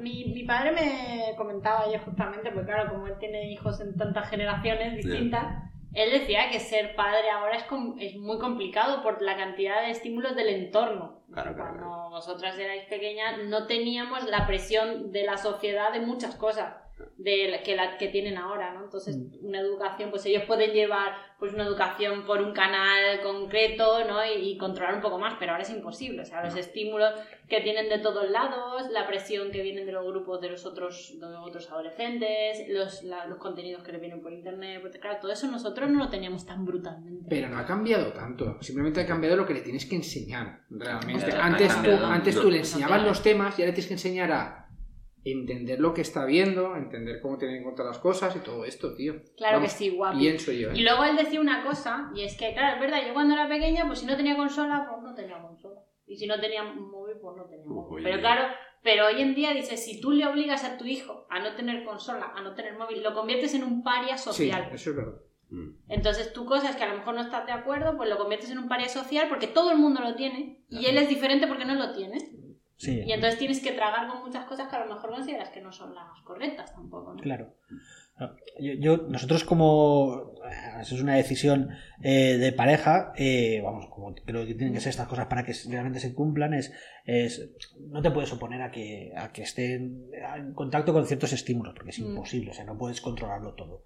Eh, antes era mucho más fácil, sí que es cierto que antes eh, la única manera que entraba estímulos externos en tu casa era a través de la tele, que además la televisión estaba, digamos, controlada, había una, una Mm. responsabilidad, sí, alguien ponía su, su responsabilidad de que eso que llegaran ciertos contenidos. Que luego venía, eh, aparecía, salía una teta en fin de año con, con- con Sabrina, pero bueno, a ver, era, el riesgo era mínimo. Eh, es cierto que ahora da mucho miedito, porque quiere decir, eh, dejas a tu hijo con YouTube y, y a- y le- cuando te das cuenta está viendo un vídeo de dar la review y, y vete a saber quién, qué indocumentado o qué. O sea, el otro día veía una imagen de un, de un adolescente, porque era un adolescente hablando, dando a un vídeo que en un directo que lo está viendo 3.000 niños, diciendo que eh, cuando hay bullying y hay acoso ocurre por una razón. Hostia, me cabreó mogollón ese vídeo, tío. Claro, y decías, hostia, ¿cómo que hay una razón? O sea, No, no, que te hace más fuerte, que que es ta- mejor. Dice, mira, igual a ti lo que pasa es que no te han dado la paliza que te tenían que haber dado. Que Entonces, claro, hay mucho riesgo porque tienes que enseñarle a tu hijo que lo, qué son los referentes y quién ha de tomar de referentes. Y eso va un poco en contra del discurso predominante de plan de no, bueno, hay que exponerlo a todo, él ya verá, sacará. No, a ver, mi hija tiene 8 años y mi hijo tiene 5 y, y no les puedo exponer a según qué mensajes, más que nada, porque aún no tienen la capacidad para decodificarlo de manera Mm. correcta. Claro. El éxito, entiendo, como padre, va a ser el día que yo consiga que mis hijos puedan ver un vídeo de la review y digan, este tío es subnormal, que es lo que piensa cualquier adulto cuando ve esos vídeos. Entonces, eso sería, eso sería un éxito. Pero claro, es, es difícil, es distinto. Es distinto. Sí. Tienes que hacer más, eh, porque antes eras como el proveedor de información, ahora eres un poco, eres un poco el portero Hmm. que tiene que ir parando la información. Ahora, ahora eres la Inquisición. Bueno, si lo quieres decir así. Claro, es complicado. Bueno, chicos, creo, creo que hemos llegado al momento cumbre del programa en el que nuestro Mm. invitado tiene que exponer. Hmm. Beto, que además hemos tomado una decisión, por cierto, hemos hablado aquí en el grupo de Beto con difamación y hemos dicho que a partir de ahora los vetos de los programas tendrán que ver con el tema del programa. No sé cómo no se nos ocurrió esto al principio, pero yo creo que esto es bastante más lógico así. Sí, sí, sí. Para no haber excepciones, si hay algo muy vocal que necesitamos transmitir a la Sí, sociedad. sí. Así que, bueno, pues le vamos a hacer la palabra a José Miguel que nos exponga su propuesta de veto con difamación. Vale, yo veto con difamación y con mucha fuerza Mm. es eh, como padre y como, y como digamos como responsable de la infancia de, de- de parte de ella de este país yo veto con difamación muy fuerte a los cantajuegos Hostia, ¿por qué? tema delicado. Sí, explico, porque eh, ya no es solo que son canciones repetitivas y una apropiación cultural de unas canciones tradicionales, sino que están grabadas con un pésimo gusto armónico, con muy mala calidad sonora, encima con unas condiciones laborales para los que lo han grabado rayando la esclavitud, donde serio? sí, sí, sí, además eh, es un grupo que ha ido rotando cuando secta. Sí, no, no, a ver, hay, ha habido como un montón de, de distintos autores que han ido cambiando cuando alguno ha pedido alguna eh, recu- reco- Retribución. sí, sí, retribución y A la tal calle. a la calle por otra diferente toda más con un con un- una estética súper cutre súper poco trabajada con unos beneficios brutales y encima simplemente degradando el oído musical de nuestros niños eh, y cada vez a peor. O sea, es un veto con, con, con- veto con Con mucha, difamación. con mucha difamación. Sí, y mucha rabia. O sea, es decir, es decir, hay productos culturales de calidad para los niños. O sea, yo no te digo que le pongas, eh, no que sé, algo, una ópera a un niño, porque no lo va a entender. No lo. O- Madre, qué bonita ópera me acaba Correcto. de poner. El, el Opus 415 de tal, vale, pero es cierto que hay productos orientados a niños hechos con gusto, de, además de, de- de- tanto en pop como en rock, con, con cosas originales y hechas y adaptadas para niños y pensadas con buen gusto. Por favor, huyamos de los cantajuegos, porque además es una secta, o sea, lo peor que puede pasar, porque acabas, acabas cantándola, o sea, es como una droguita que se te mete, eh, acabas llevándolo en el coche y cuando te das cuenta estás en una reunión de trabajo cantando la vaca Lola. y, y es lo peor, o sea, por favor, no. El, el típico que lo pones al revés y de repente es, es un Sí. de la. Marina. De la Marina. Eh, ¿podemos, po- ¿Puedo eh, subrogarle los villancicos también? Hostia. Can- Sí, Cantados venga. por pitufos. Sí, Hostia. correcto. Yo- yo no, no, no, no, no. O sea, yo no sé si yo puedo votar, Sí, por supuesto. a él sí, porque además Invitado permanente. Además lo ha tenido muy bien argumentado, o sea, a mí me, me ponen nerviosos los, contra- los cantajuegos, y- pero ahora ya que sé toda la mierda que escondía, Ahora, ahora no, no. me suma yo, lo tuyo no quiero. O sea, soy muy fan de los pitufos, tengo todos sus discos, los de villancicos también. Es un poquito Hostia, por- ¿tú soy de los pitufos hardcore? Los pitufos maquineros. Eso Pitufos marineros, perdón. Ah, sí, eso sí. Vale. Grandes, grandes. Yo, mira, yo, yo, a mí, yo no sufro los cantajuegos. La verdad es que mi hermano no, no- lo he sometido a otro tipo de estímulos musicales que ahí sí que he reinado yo bastante. Luego ya él ha cogido su vía del trap, yo ahí no, ya no puedo hacer nada. Wow, wow. Eh, pero por solidaridad te veo, te veo realmente afectado por esta causa. Yo apoyo tu veto. Yo sí, sí, sí.